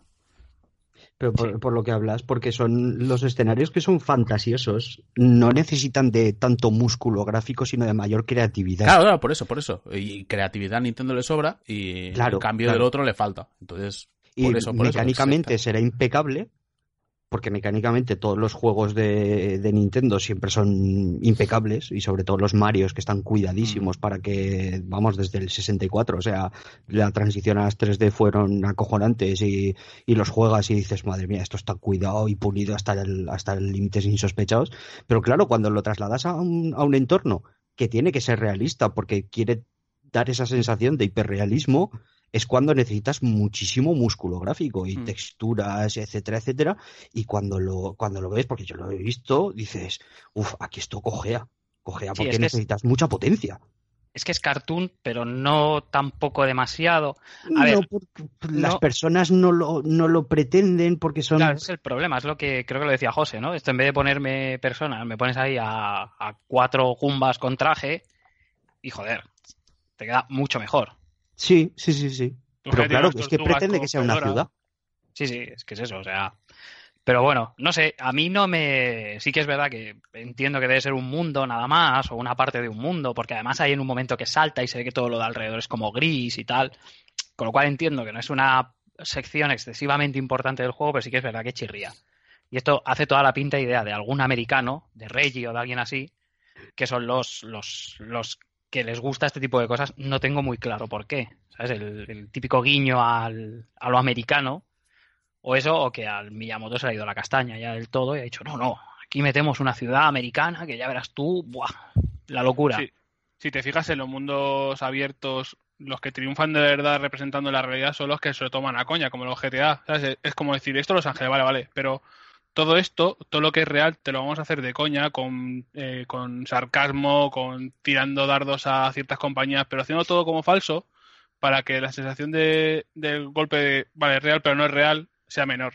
Luego te vas a juegos que pretenden ser muy realistas como The Division y a lo mejor es como que puedes chocarte un poco más o te, lo tienen que tapar con nieve y tal. Está- tienes que Mm. hacerlo como eh, tapar un poco la realidad. Porque si te choca, te raya, te quedas como diciendo, esto, eh, lo- los coches se mueven raro. Si- tienes que taparlo de alguna forma. Y Mm. si lo haces como muy obvio, como así, un taxi, saltas encima y es Mario, pero el conductor tiene otra proporción y la farola, es, no sé, es, es raro, resulta, resulta extraño. Sí, sí. Que es lo que decimos, que luego probablemente a la que lo juegues sea estupendo y el tema de los eh, edificios, los semáforos, tal, den mucho juego. Pero sí que es verdad que chirría. Sí, sí, yo juego tengo mucha gana. un- Sí, sí, yo también. Es... Todos los Marios, mm, yo creo que es una cosa estable, ¿no? En la saga, que son Sí, juegos sí. buenos y ya está. No, Sí, sí, sí. Sí, sí. o sea, Ya. Siempre, Lo que pasa es que siempre la, se, la se- cagada, se sustenta. la, la cagada es ver ahí el Sonic 2006 representado como el mal que surge y tienes como pequeños flashbacks diciendo, uff, No, esto, esto lo pasa mal, yo, esto ya, yo ya lo he vivido. apostamos a. Hay una cosa rara que es que no veo en el, en el listado este de lanzamientos. Hay un Shin Megami Tensei, que además es el que lo anuncian ahí como, ojo, que lleva Unreal Engine 4 o no sé qué, y no sale, ¿no? En el. No está en el No. listado este y creo que no, yo creo que no está en el listado este 2018, ¿no? porque si sale en Europa saldrán en 2018, me imagino. Porque Aldus ha dicho que no sabe si va a llegar a Europa. Bueno, Madre. Atlus. A ver, yo supongo que llegará, pero llegará el año que viene. Sí, sí, sí, en función de, supongo que de ventas también de Persona 5 y todas estas Claro. cosas. Pues nada, Bueno, como, como pensamientos finales de, de la consola, así para, para cerrar, que alguna cosa más que queráis destacar o, o procedemos a- al cierre de nuestro análisis sobre la Nintendo Switch. pues nada, decirle a la gente que no se ansie, que se espere y, y ya veremos, ¿no? A final de año cómo va la cosa. A final de Sí. año parece que el catálogo es medio decente, luego habrá que ver qué anunciar en el E3, pero bueno, Igual, no está mal. igual Sí, un buen yo- Black Friday. Y yo lo veo un poco igual, ¿eh? Yo lo veo como que es una consola que de momento lo quiero ver con mucha cautela, lo quiero ver de lejos, porque lo que hay ahora no, no me invita a tirarme a la piscina rápido. Pero sí que, joder, es una consola de Nintendo y tengo la sensación de que en año y medio o dos habrá ya sus cinco o seis juegos que tendrás que jugar sí o sí, tendrá sus joyitas de Nintendo, sus franquicias y sus historias y, tarde o temprano se justificará su compra. Pero yo de momento no. Yo En Navidad, en Navidad, en Navidad Nav- puede y no Navidad bundle con el Mario y a hincharse de vender. Sí, en- lo- en- a ver, en Navidad te la pillas y te la pillas con el Mario Kart, el Splatoon, el Mario Odyssey y el Zelda. Oye, y ni tan mal, ¿eh? Pero, Te compras un- pero claro, cupo. al 3 de marzo para jugar al Zelda y no tener prácticamente nada nuevo para que, que jugar hasta, yo qué sé, ver, pf, no sé, en primavera que sale el ARMS igual, pero claro, es que de los que salen en... De los que salen en abril, caca el la Mario vaca. Kart. Mario Kart, bueno, y No, el en abril es en Mario este- Kart, pero bueno, que ya lo tenías en Wii U. Pero quiero decir, de los que salen en marzo, pf, es un poco peche peche. El Sniper Clips y para de contar. Y lo que sale en primavera, el ARMS y el Puyo Puyo, no sé. Me da la sensación de eso, de que es una consola para esperar. No, no tirarse de cabeza, esperar a ver cómo avanza y, y ya veremos. Yo el mensaje, el, eh, lo más positivo que se me queda después de la presentación y tal es ver a una Nintendo centrada en, en un punto, ¿sabes? En- Centrada, no tan perdida en vamos a intentar revivir la Wii U o vamos a mantener el catálogo de 3DS, sino dejar todo atrás y centrarse en un tema, aunque por mucho que digan que van a seguir dando soporte a 3DS, es como cuando salió la DS y dijeron, no, la Game Boy Advance, tranquilos, que vamos a dar soporte. A ver, no, o sea, tiene que, tiene que morir, es normal, es, Sí. ha cumplido su objetivo y ya está. Ahora Nintendo se va a centrar en una sola consola y eso lo eso se va a ver, se va a ver que va a salir para adelante. Yo creo que el año que viene va a haber va a dar que hablar, vaya, va, va a, sa- va a meterse en la lucha, en la lucha de, de portátil eh, segunda opción, quiero decir. Que antes Wii U no fue la segunda opción que fue Wii cuando la generación de 360 a PS3, que siempre todo el mundo teníamos una Wii secundaria, no casi todo el mundo. Hmm. Y Wii U dejó de ser esa opción secundaria. Y ahora sí que yo creo que Switch sí que, sí que puede serlo. Ese es el mensaje que me queda a mí. Mm, Yo también voy un poco por ahí, sí. De que el mercado se puede poner interesante con esta Nintendo Switch y, y de hecho espero que se ponga interesante. Eh, yo no deseo que, que Nintendo se vaya, que, fracase. De hecho, deseo todo lo contrario. Deseo que, que Nintendo saque una consola interesante, que le vaya muy bien, que vendan muchísimas unidades de consolas, igual que deseo que, que la Scorpio sea un pepino de consola que vaya frente a frente con, con PS4 Pro y que, y que los consumidores tengamos mm, todas las alternativas, o sea, que todas las consolas funcionen bien y que haya un mercado hipercompetitivo Mm. Y que tengamos muchísimas opciones entre las que entre las que elegir, porque es lo que lo que redundase en calidad, en calidades de desarrollos, etcétera, etcétera. Yo quiero que vendan muchísimo y lo que veo es eso, que van a generar, eh, que a lo que van es a crear un nuevo nicho de mercado y espero que espero que el, que el consumidor reaccione positivamente ante esa nueva iniciativa. Yo la verdad es que veo que la iniciativa es buena y que si el hardware sale bien, que espero que sí, la cosa puede ir para adelante. Y Juan Pablo, ¿sabes cuál es el juego que me compró de salida con esta? El Zelda. Zelda. Hostia, pues dicen que tiene buena pinta, que sale de salida, ¿no? Sí, El Zelda me va a comprar. y eso, así que bueno, como hemos desgranado todo lo que lo que se presentó con la con la consola y no tenemos ya más temas y creo que, que hemos hecho un programa apañado, la verdad. Vamos a, a dar carpetazo a- al anteriormente podcast conocido como 8 sobre 10, al episodio que nos ocupa hoy. Así que nos iremos despidiendo. Yo he sido Pablo- eh, bueno, eh, hemos estado ahí dándolo Pablo. todo, creo. Pablo, que te apagas, venga, hombre. Sí, que me apago, me apago. Sí, sí, me sí. apago. Se le ha acabado el café. Sí, sí. Por favor, Hay que tómate darle una taza de café, pero Se le acaba el. Monster. ¡Qué malamente empiezo la semana! Está- sí, sí, sí, estaba, me estaba apagando el ya una gota de... Y bueno, eh, gracias JP por haber estado hoy con nosotros. De nada, tío, hombre, que estás ahí, ah, has estado fantástico como presentador. Buah, buah, he, tenido, he tenido mis luces y mis sombras. De hecho, ahora ya me estaba apagando y todo. Es que es ya de noche y tal, hace frío, apetece eh, ponerse la mantica y jugar a videojuegos. Efectivamente. Eh, gracias, Roberto. A vosotros por esta, esta cesta de frutas de Aragón que me habéis traído.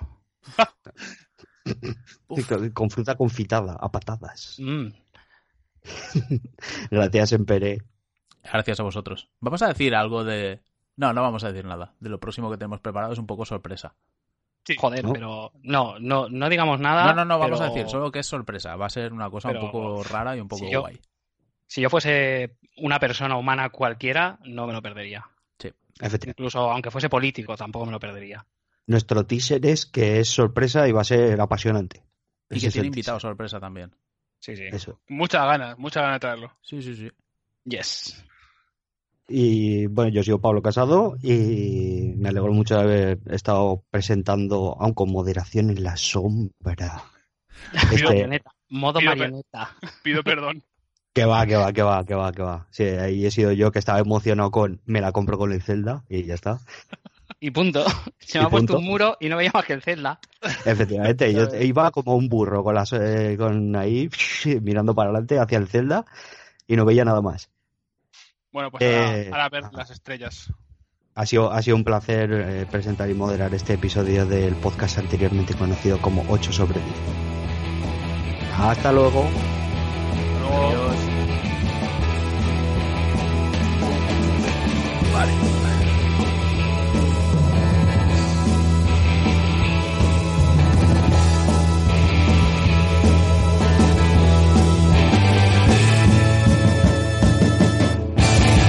Yes, yeah, yeah, I think we're getting the kinks worked out.